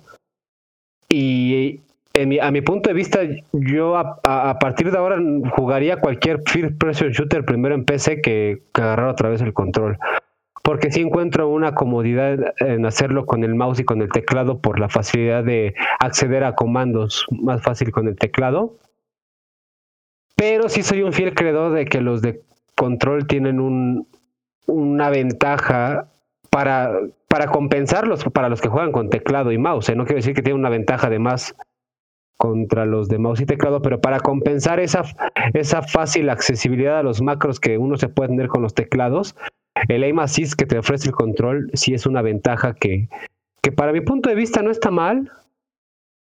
Tampoco te hace me- mejor o peor jugador que los que juegan con mouse y teclado, pero sí compensa de alguna forma eh, a los que juegan con mouse y teclado por el hecho de que te, te permite saber dónde están los enemigos sin verlos, ¿no? Por ese tipo de, de anclamiento que hace hacia un enemigo el, el apuntar, o sea, que estás apuntando y de repente se para ahí la mira y te dice, ahí hay alguien, creo que es una clara ventaja eh, en cuanto a los que juegan con mouse y teclado, que, o sea, con el mouse te puedes mover rapidísimo, pero igual apuntas a un lado a la cabeza que al carro y no hay diferencia, ¿no? O sea, tienes que, con el mouse tienes que mantener el mouse fijo hacia donde estás disparando, no tienes ese tipo de asistencia. Y yo quisiera, perdón, eh, ahorita recordé, quisiera también agregar una pregunta a cada una de ustedes. ¿Qué les parece el crossplay? ¿Bueno, malo, en general, para ustedes? Creo que, creo que en una parte es bueno porque aumenta cantidad de jugadores y aumenta cantidad de jugadores por comunidad. Lo que que no solo estábamos Xbox como estábamos, como estábamos antes, sino que ya es Xbox, ya es PC, ya es Play 4, que podemos, que podemos juntarnos todos los que ya consolas y jugar. Rod, nada más para que agregues esa partecita. excelente, es una excelente eh, opción para aumentar la, eh, eh, o sea, para aumentar la comunidad. Nosotros que, o sea, la mayoría de aquí tenemos jugando juntos más de, de, de 15 de 15 años y creo que una gran un gran obstáculo para seguir jugando fue el crossplay. Porque en su momento alguien se compró el Xbox, alguien se compró el PlayStation y dependíamos de las plataformas para poder jugar juntos. Y creo que el hecho de que hubiese crossplay, a cada uno les dio el pretexto para de alguna forma bajarse el Discord, hablar por ahí y jugar el juego en cuestión, sin importar quién estuviera en Xbox, PlayStation o PC. Para mí es una excelente manera de, de- de mantener a la comunidad activa. Y este, y para mí no es, o sea, pues es, es bueno, no, no, no encuentro lo malo en el crossplay, la verdad. Yo creo que lo, lo malo serían las unas actividades en- de, skins y todo eso, porque pues juegas Xbox, ya no las puedes Play. Se te está cortando un poco, aquí- amigo. Ok. Bueno, que, que sí, el, el, lo malo es que ya no tienes las, las skins, por ejemplo, que son exclusivas de, de ciertas plataformas. Y ya de ahí es un poco difícil obtenerlas. Por ejemplo, si tienes Xbox ya no puedes obtenerlas de Play. Y en este caso para Warzone eh, había casos en los que si tú estabas en Play, el de las Xbox no la no veía tus skins. Ese es un poquito la, yo creo que la de Pero es mínimo, ¿no? Sí, exacto. Pero ¿cuál es- pues igual hay armas, por ejemplo, yo que soy futbolero, tengo, el Xbox y el Play, pero pues está chido, que estuviera, estaría chido que todos tuviéramos la chance de acceder, por ejemplo, a la AUG que tiene un skin del balón del mundial, porque pues está bien mamoncita. Tal vez no es como que un game changer o algo que sí neta, tú dices, ay güey, hace la diferencia, pero pues digo, sí estaría chido que lo tuviéramos todos, sobre todo pues para flexearlas, güey, porque imagínate, yo entro en el play, pongo mi AUG toda bonita del balón y se las quiero mostrar a todos ustedes y después el arma. No la van a ver, o sea, eso es lo que no. Eso es lo que, lo que sí, como que, aunque no sea la gran cosa, sí se me hace que sería muy chido, pues que todos tuvieran la, la oportunidad, porque al final de cuentas, pues está mamoncito, está bonito, pues. Tinaco, ¿cuál es tu opinión? PC, eh, perdón, ajá, PC Ajá, consola, PC competitivo y crossplay como tal. En cuanto a lo de PC versus consola, creo que es imposible actualmente debido al crossplay tener un fair play total, porque cada plataforma tiene sus diferentes ventajas, ¿no? Ah, creo que el competitivo debería ser mouse contra mouse y control contra control, como sería la igualdad de condiciones en cualquier otro juego. Pero sí considero que en lobbies jugando contra personas de consola muchas veces hay una ventaja bastante grande, sobre todo a cortas y medias distancias, porque el aim assist, quieras o no, eh, mete más de seis balas, nada más apuntándole a alguien enfrente, así en la cara. Y pues eh, jugar contra, contra eso teniendo un mouse, donde literalmente todo el tiempo tienes que cuidar muy bien cómo trazas pues lo que haces con la mano y en qué distancia recorres para saber qué flicks hacer a las cabezas de los oponentes, pues muchas veces si fallas varias balas dentro de tu ráfaga y definitivamente alguien de consola con una SMG contra alguien de PC, yo creo que te revienta del 70% de las veces. Tal vez con snipers y rifles de asalto eh, se tenga una ventaja con el mouse, igual por lo mismo de la memoria muscular, pero hay gente que también lo hace en control y pues no usan aim assist para hacer ese tipo de cosas, ¿no? Entonces ahí te deja un poquito en duda la habilidad que se le pueda aplicar a cada uno de estos elementos. Y en cuanto al crossplay, pues está cool, o sea, me gusta que ya podemos jugar de todos y creo que este va a ser el futuro en una parte recreativa, ¿no? O sea, más que nada es eso, incentivar la comunidad, que ya no solamente es Xbox Play y bueno, Nintendo, bueno, Nintendo es Nintendo. Pero el Switch, uff, uff. Pero al final de cuentas, el punto es jugar con tus amigos y eso se me hace fantástico. Y me gusta que lo hayan adaptado a Call of Duty porque creo que es una saga que lo amerita, ameritaba que se, se hiciera esto. Y no sé, tal vez para competitivo yo sí diría que adiós el crossplay. No, no debería estar, pero pues son puntos de vista, ¿no? Darkinte, tu opinión al respecto y si algo más que quieras agregar ah, sobre lo de streaming, que te, perdis- te perdimos por dificultades técnicas. Ajá. escuchen. Aquí viendo un tutorial de cómo arreglar Discord en dos minutos. Sí. A huevo. Bueno, eh, yo creo que de todo lo de streaming lo tocaron absolutamente eh, todo lo esencial, todo lo que a mí se me hace que es lo más importante. Eh, a mí lo que me gusta, por ejemplo, de ver streaming, no es, no soy de esos que van a ver cuatro horas al mismo güey haciendo lo mismo, que se me hace cansino, es muy de hueva, pero como Memo dice, o sea, cuando estás desayunando o vas al baño, dices, pues a ver qué está haciendo este güey, o alguno que te encontraste que está streamando, ¿no? Entonces, a mí me gusta eh, que cada quien pueda hacer lo que quiera, que ganen dinero jugando, a mí se me hace... eh, algo muy divertido porque todos crecimos con la idea de eres un malandro, no deja de jugar el King of Fighters con el bar a las tortillas y ahora te ríes viendo que pues esos güeyes ganan más que mis jefes, ¿no?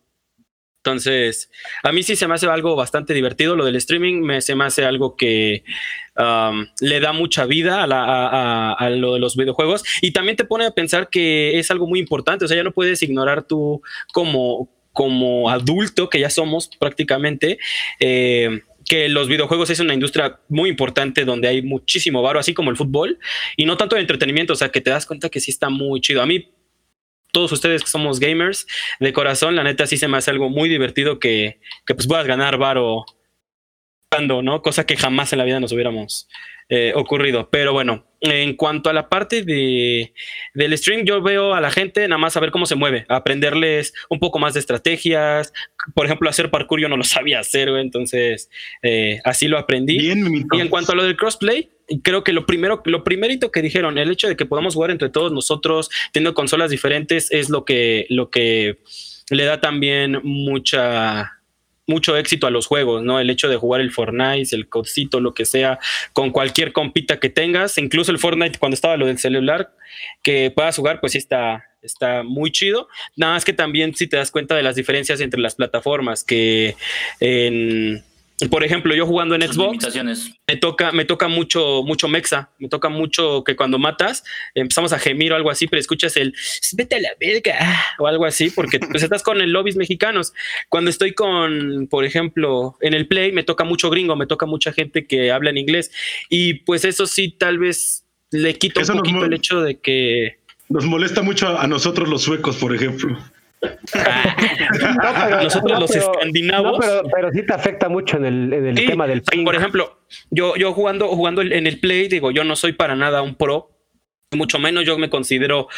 Haz de cuenta que está la línea de promedio un poquito abajo porque no tengo mucho tiempo jugando y la neta jugando en el Play 4 siento que mejoré muy chido, ahí me compré el Modern Warfare y pues me tocaban como lobbies por ahí medio gringos, ¿no? Luego te dabas cuenta que sí te tocaba uno que otro tryhard, ya después jugando en el Xbox como que sí nomás cuando juego con Memo, que se está loco y sus lobbies me arruinan una semana, güey, por el skill based matchmaking, ¿no? Eh, pero sí se nota la diferencia. O sea, en, Play me tocan unos, en Xbox me tocan otros, y al final de cuentas creo que también vamos a tomar ese, ese tema, ¿no? De que en la región en la que estamos, aunque nos divertimos, pues sí, como que está bien limitada porque no tenemos acceso a algo que sea como top. Sobre todo gente como. Como este güey, que, que eh, o ustedes, no sé quién más esté muy metido en el, en el juego competitivo, que pues, aunque seas muy chido, si jugaras en Estados Unidos, obviamente podrías como tal mejorar muchísimo más, tener acceso a los servidores estadounidenses, ya ni siquiera a los brasileños que son re tramposos, ¿no? Con su lag, pero por ejemplo a los lobbies estadounidenses, que es donde está la principal comunidad de, del codcito, no tener acceso a ellos, sí es como que ah, te quedas cortito, aunque quieras mejorar, te hace falta pues estar allá, lo cual sí se me hace como medio justo. Claro. Memito, Eh, ¿Me puede repetir la pregunta? No, no es cierto. Este, Ponga pues atención. nada, el- lo del crossplay, pues es una maravilla. Yo lo venía experimentando desde Fortnite y la neta sí es algo muy chido. Es un casi casi un life changer porque pues venías jugando de nada más en esta plataforma de ay me compré este, pero para qué plataforma para este, ah ya valió, ya no podemos jugar. Y ya, entonces pues ahí se cortaba la diversión, pero pues el que, oye, descargué Fortnite, ah sí, vamos a jugar y no tenías que preguntar en qué plataforma, porque ya lo tienes, ya, ya, puedes jugar con más personas. Y ahorita, oye, descargué Warzone, ah, sí, vamos a jugar, pásame tu ID. Es facilísimo, es algo muy, muy sencillo y que hicieran esa conexión en el servidor es algo muy, muy padre porque te puedes conectar con cualquier persona que tenga el mismo juego. Entonces, vaya, es, es algo increíble.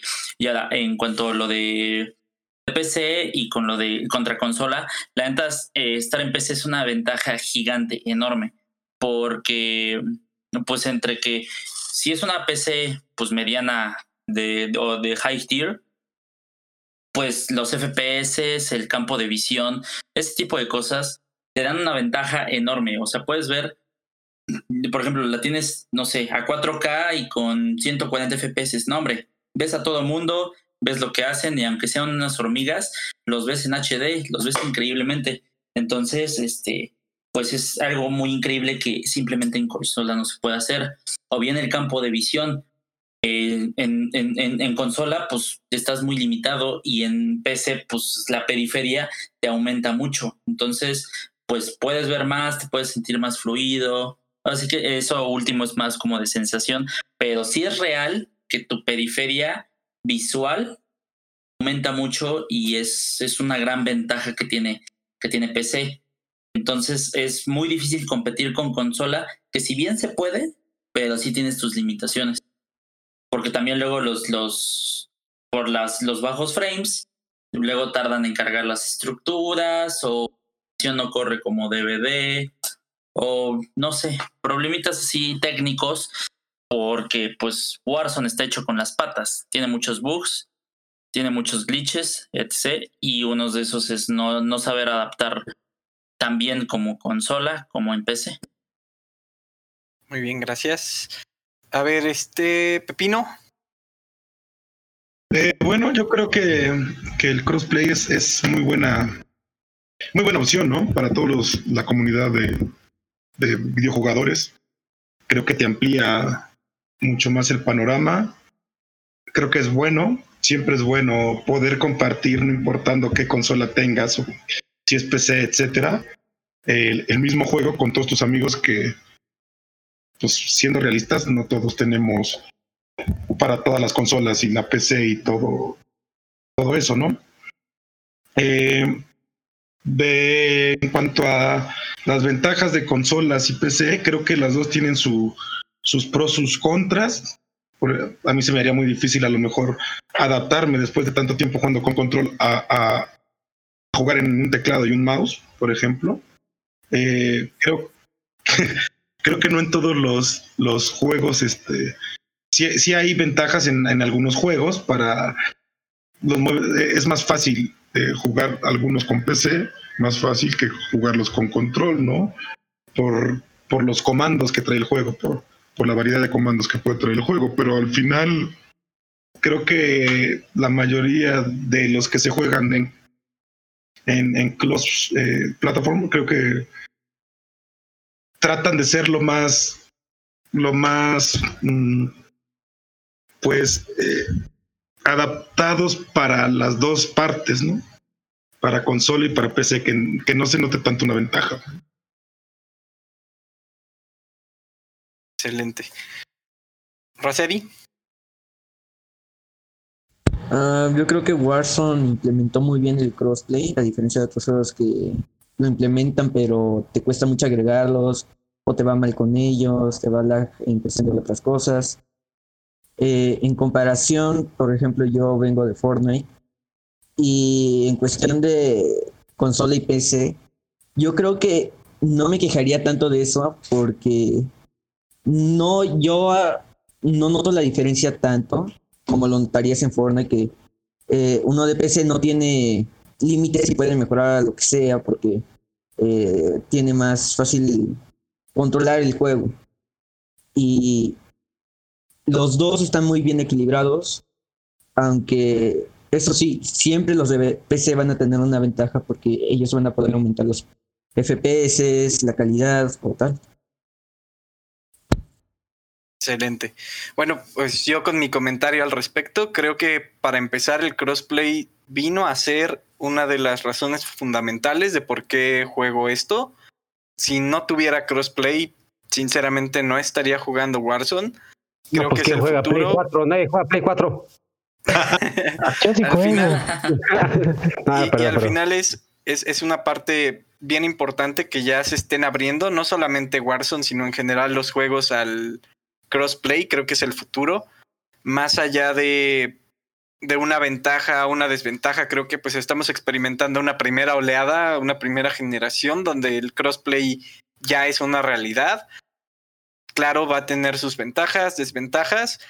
Para mí personalmente, que juego de manera muy casual, me es indiferente, no, no me crea un, una diferencia enorme el, el estar contra personas de PC, que yo sé que tienen unas ventajas. Amo completamente que Warzone te dé la opción, ya sea que estés en consola o en PC, de poder usar mouse o control. Eso me parece excelente. No es como que una, una, una plataforma te limite a usar algo, sino que te dan la opción, ahí está. Quieres usarlo, no te puedes quejar de que es mejor el mouse. ¿Por qué? Porque puedes conectar mouse y teclado a tu Play. Puedes tener en tu PC mouse y teclado. ¿Quieres usar control? Usa el control en tu consola, usa el control en tu PC. Eso me parece la mejor manera de hacerlo. El, las ventajas técnicas, insisto, sé que están ahí. Sinceramente, el que alguien esté yo en un lobby con puros de PC me es indiferente. No creo que cambie mi experiencia en general desde un punto de vista casual que yo lo juego. Eh, sé que hay diferencias, me son indiferentes realmente, no, no me, no me, no me crean, no me cambian el que quiera o no jugar, ¿no? Y pues quisiera preguntarles, ahorita por tiempo, creo que quedan muchos temas al aire que podríamos tomar muchísimo más tiempo, pero pues ya habrá más momentos después de este pequeño beta que ya se nos ha ido extendiendo, pero sí quisiera que cerrara eh, cada uno de ustedes con cuál creen que sea el futuro de Warzone, se ven jugando más de él y una pequeña despedida que quieran hacer eh, al podcast. Pero Pues por el futuro de Warzone, ahorita un poquito de, bueno, para mí es un poquito difícil pensar porque ya es juego de pandemia y creo que sí tienen que irlo adaptando, irlo cogiendo fluidez cuanto a ya tanto skins y armas, sino más con respecto a lo que es el. Porque ya se está acabando la pandemia, ya la gente está viendo, ya tan seguido, parece que sigan jugando Te estás cortando. y para que sigan gastando dinero. Perdón. Me da coraje ver que tanta pobreza. Sí, sí, sí. Cómprame un micrófono ya. Pero pues creo que sí es de a 200 pesos. aunque- Pero pues creo que sí es más que, que tiene que seguirlo este, cambiando mapas, incluyendo cosas, eventos. Por ejemplo, a mí los eventos musicales de Fortnite sí lo que más trae de, de eso. Y creo que tiene que, al menos si no seguir la línea, innovar con respecto. Alguien que sigue, por favor. por favor, Chiris. ¿Cómo el futuro de Warzone? Fíjate que creo que el Warzone como tal es un juego sui generis en cuanto al término de Battle Royale porque no hay ninguno que te ofrezca la misma calidad visual y sonora en estos momentos que lo tiene el Call of Duty.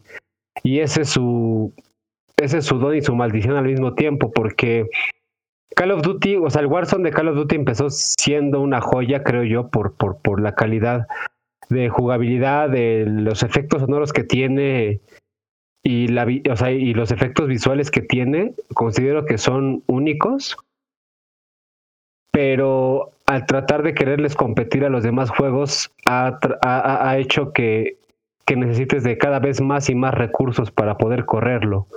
O, de para, o para poder disfrutarlo en su mayor, digamos, este formato, ¿no? En mi caso, pues yo, Chile. en mi caso, bueno, ¿me escuchan? Sí, sí, Sí. muy bien. Sí, sí. Ah. En mi caso yo sigo sufriendo por, por, por los límites, o sea, por, el- por, los límites de mi CPU que tengo Me da pena creo ver tanta que- pobreza. y creo que muchos hemos sufrido por el espacio que tenemos en el disco duro, pero quien puede y, y tiene para hacerlo disfruta del juego al máximo, ¿no? Este, tanto visual y auditivamente. y creo que es algo que va, creo que ese es algo, un factor que va a seguir teniendo vigente el juego por muchos años más.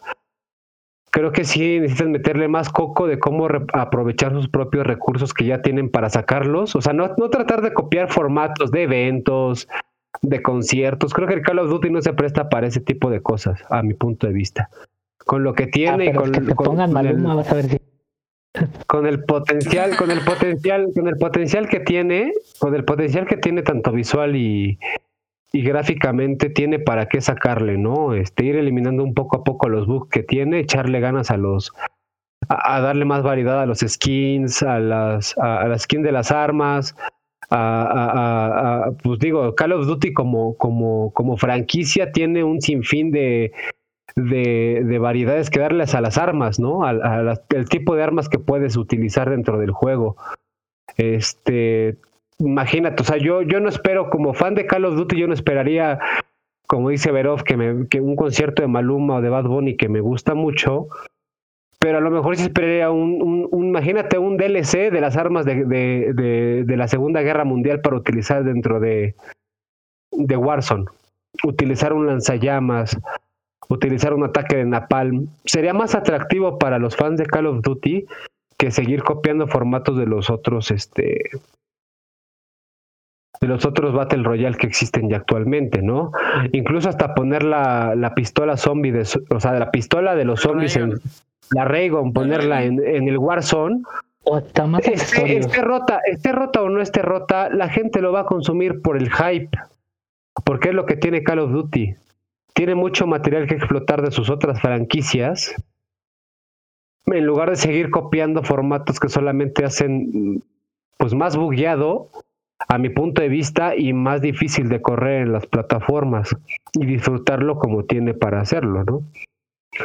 Espero que se fijen más en ese tipo de cosas a- y, de- sin ninguna duda va a tener un futuro, pues digamos, de yo le veo un futuro de aquí a 10 años, ¿no? Y ojalá y sea para los streamers que se dedican ya a esto. Pero sí le veo potencial. Tiene potencial, eh, se benefició mucho en la época en la que empezó a mi punto de vista, pero no descuidar, o sea, no, no, no, no confiarse de lo que ya se tiene y decirse que con eso se va a durar cinco años, porque esto se va a mantener vigente mientras se haya, cons- o sea, haya, haya consumibles, haya cosas que comprar y que, y que, y que hacer, ¿no? Es mi punto de vista. Excelente. Tinaco, Pues a mí me da miedo, la verdad me da miedo. Se viene el fin de esta temporada y con ello el fin de Verdansk. Y no sé si yo confiaría en una desarrolladora ah, no tan grande como, como lo fue la que hizo la parte de a manos de Raven Software. Que si bien han hecho un trabajo excelente en móviles con Call of Duty Mobile, ah, no creo que sean un estudio que esté listo para llevar el, el calibre de lo que es Warzone, ¿no? Es, es un juego muy grande, es el, el Battle Royale con más jugadores que hay y tienes que hacer todo muy eficiente. Y como un estudio de desarrollo más pequeño que no tiene tanto personal, creo que están limitando mucho la mina de oro que es Warzone. Porque realmente a pesar de que existe una liga competitiva en Call of Duty y se desarrolla en el contexto del multijugador, eh, Warzone es lo que vende y de ahí sale todo su dinero. Y creo que si el siguiente mapa no lo hacen a la altura de lo que era Verdansk y se vuelve igual de dinámico y tienes lugares emblemáticos como lo fue eh, Superstore o actualmente el barco o, esas ubicaciones, ¿no? Que le daban jugo al gameplay. Si no tienes eso en un mapa, eh, se va a morir el juego. Y la verdad yo no confío mucho en, en Raven Software. Eh, En general no, ya no confío mucho en la desarrolladora como Activision en general. Y no lo sé, pero espero que le vaya bien. Eh, considero que es un juego muy divertido y muy frenético para quien sea, quien empiece a jugar. Va a encontrar una experiencia agradable, pero sí me da mucho miedo lo que pase a, a manos de eh, una desarrolladora que pues hacer juegos de este calibre no es lo que hace habitualmente, se dedican a hacer juegos de móvil, entonces a ver qué pasa, ¿no? Pero pues eso. Muy bien. Darkinte. Yo creo que sí es muy importante que, que mantengan la esencia. O sea, hemos visto creo que todos ya hasta ahorita este video donde según está, creo que es un personaje, la Domino, una madre así que está en, en Downtown y se ve como si fuera una tipo perspectiva de tercera persona. No digo que se vea feo, de hecho se ve chido, pero Call of Duty es primera persona. Entonces, imagínate que quieran meter este tipo de, de perspectiva, por ejemplo, de tercera persona, es como de, güey, pues mejor para eso juego el Fortnite o me voy al PVG o como se llama esa madre, ¿no? Entonces, yo creo que sí tienen que tener mucho cuidado en que no se pierda la esencia del juego. Creo que lo del mapa también tiene mucho que ver. Yo se los había dicho hace ratito, cuando Verdansk se vaya, los vamos a extrañar mucho porque, pues, estando encerrados en pandemia, le tenemos un lugarcito en el corazón, pero lo que me, me gustaría es que sigan teniendo eh, pues esta, esta fórmula que ya vieron que sí funcionó. Es un juego enorme, es un juego que consume mucho, pero al mismo tiempo es un juego que es muy, muy entretenido. Entonces, por ejemplo, si llegan a cambiar el mapa, pero sigue teniendo el mismo motor gráfico que le pusieron de Infinity War, dices, bueno, va, no vamos a hacer un cambio tan complicado, pero yo, por ejemplo, haciendo el cambio de Modern Warfare a Cold War, es horrible, al, menos a mí me costó mucho trabajo, no me gustó el Cold War y no porque sea juego feo, sino porque me cuesta mucho trabajo el, eh, eh, el cambio, pues uno es un poco más lento, más complicado de manejar, tiene una física diferente, el otro tiene, eh, es un poco más dinámico, es un poco más rápido, entonces sí lo que yo quisiera es que si lo van a hacer, que intenten mantener la fórmula hasta donde se pueda. Y que no pierda la esencia, por ejemplo, pues sí estaría bien chido tener un concierto en el ayuntamiento de Verdansk, no, no va a pasar, ¿no?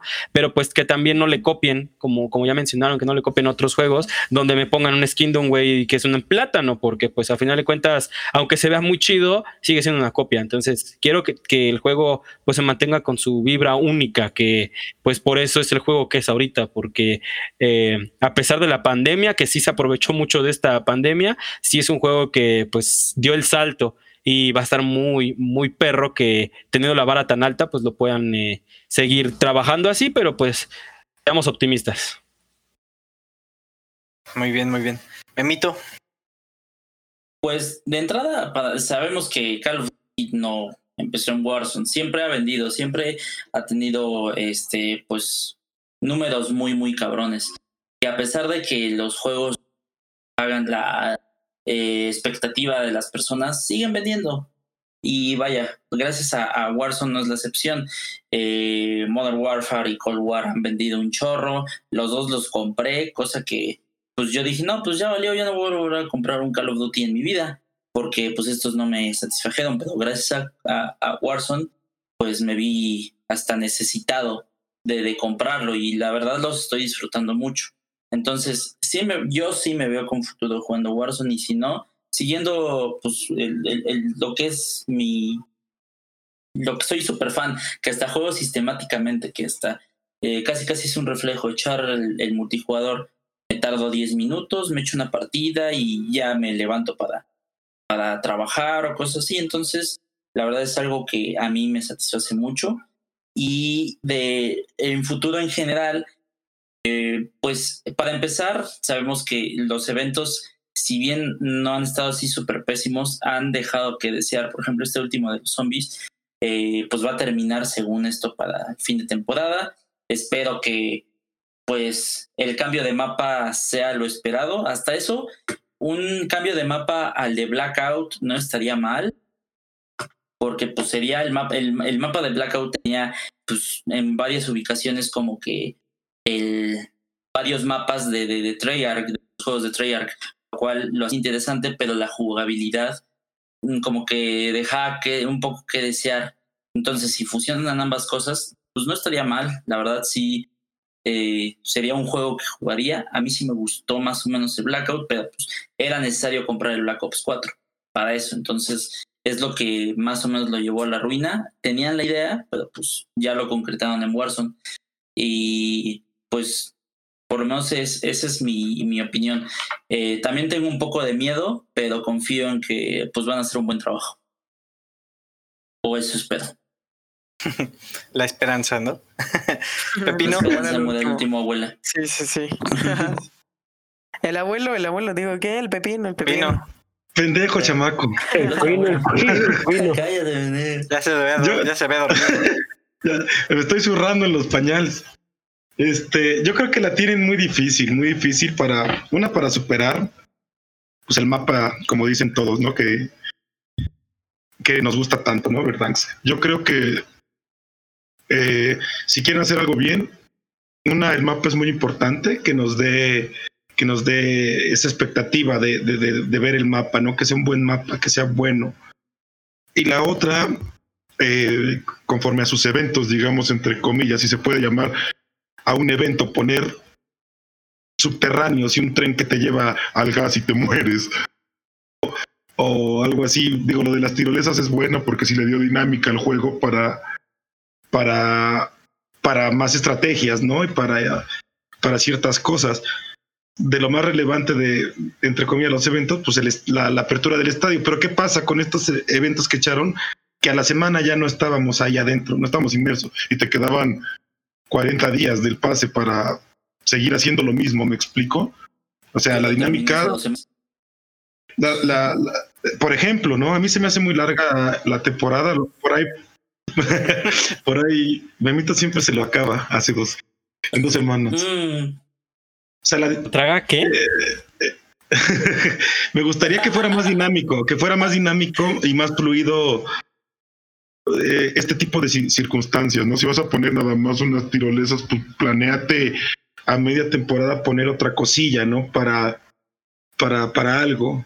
Y, y la tienen difícil porque también con el antecedente de que hay mucho bug, hay muchas cosas raras y si va, vas a, lanzar un mapa que está bugueado, que, que no está bueno y que encima tienes eh, eventos sosos, que no tienes respaldo y no tienes un dinamismo, yo creo que lo vamos a jugar porque es lo que jugamos, ¿no? Para compartir la, la, la- los- las noches de juegos, pero sí va a cansar. Va a haber, va a haber, va a salir otra opción y se va a ir a, a, a- la vamos a ir a explorar, ¿no?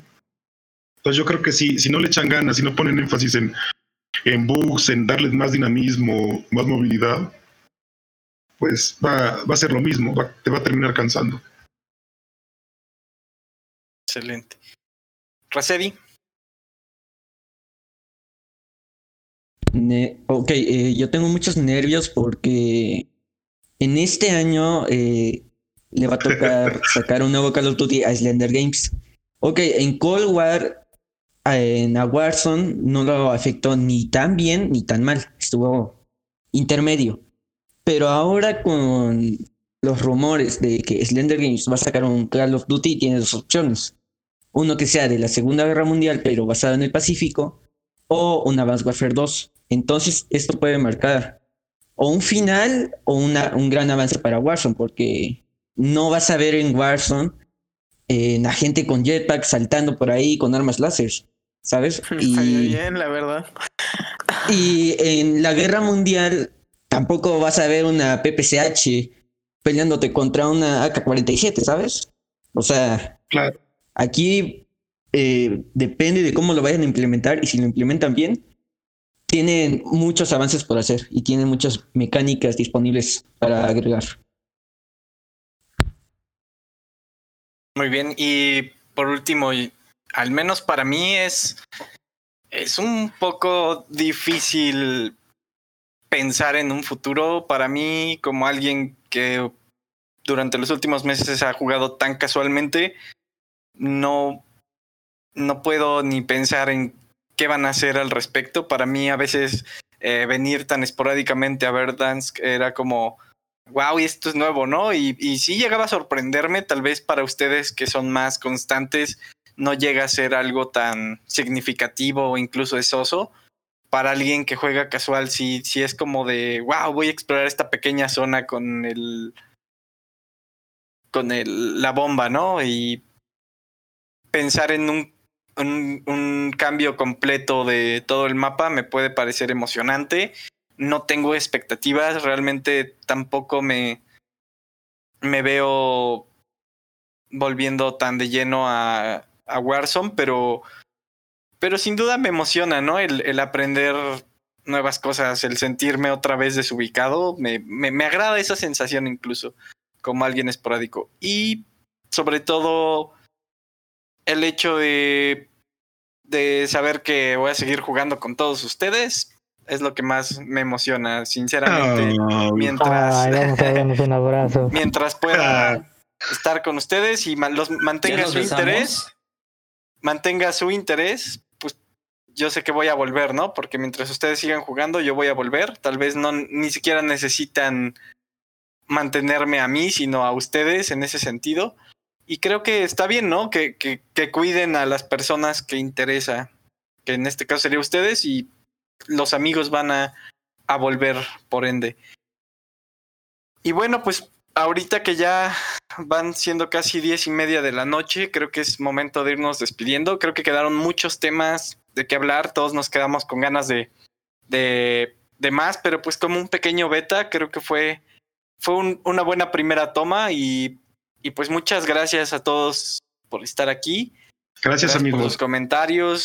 Yo sé que hay- hay- hubo temas más apasionantes que otros y muchos que nos faltaron, pero pues ya yo creo que por lo menos eh, Warzone da para mucho más. Ni hablemos de Call of Duty. Creo que vamos a tener muchos muchos temas más de qué hablar y, y ya lo retomaremos Warzone tal vez una vez que esté el nuevo nuevo mapa o le demos tiempo, ¿no? ¿Algo que quieran agregar todos ustedes? Todo chido. Muchísimas gracias. Vamos a estar tomando este, este pequeño podcast y irlo mejorando, dándole forma. Y pues hasta la próxima. Hay que Hasta rotar cuando hay que rotar, acuérdense. Adiós. Ay, que rotar. Rotation, rotation. Que no se hay alguien Nos vemos, amigos. Adiós. Muchachos. Hay alguien atrás.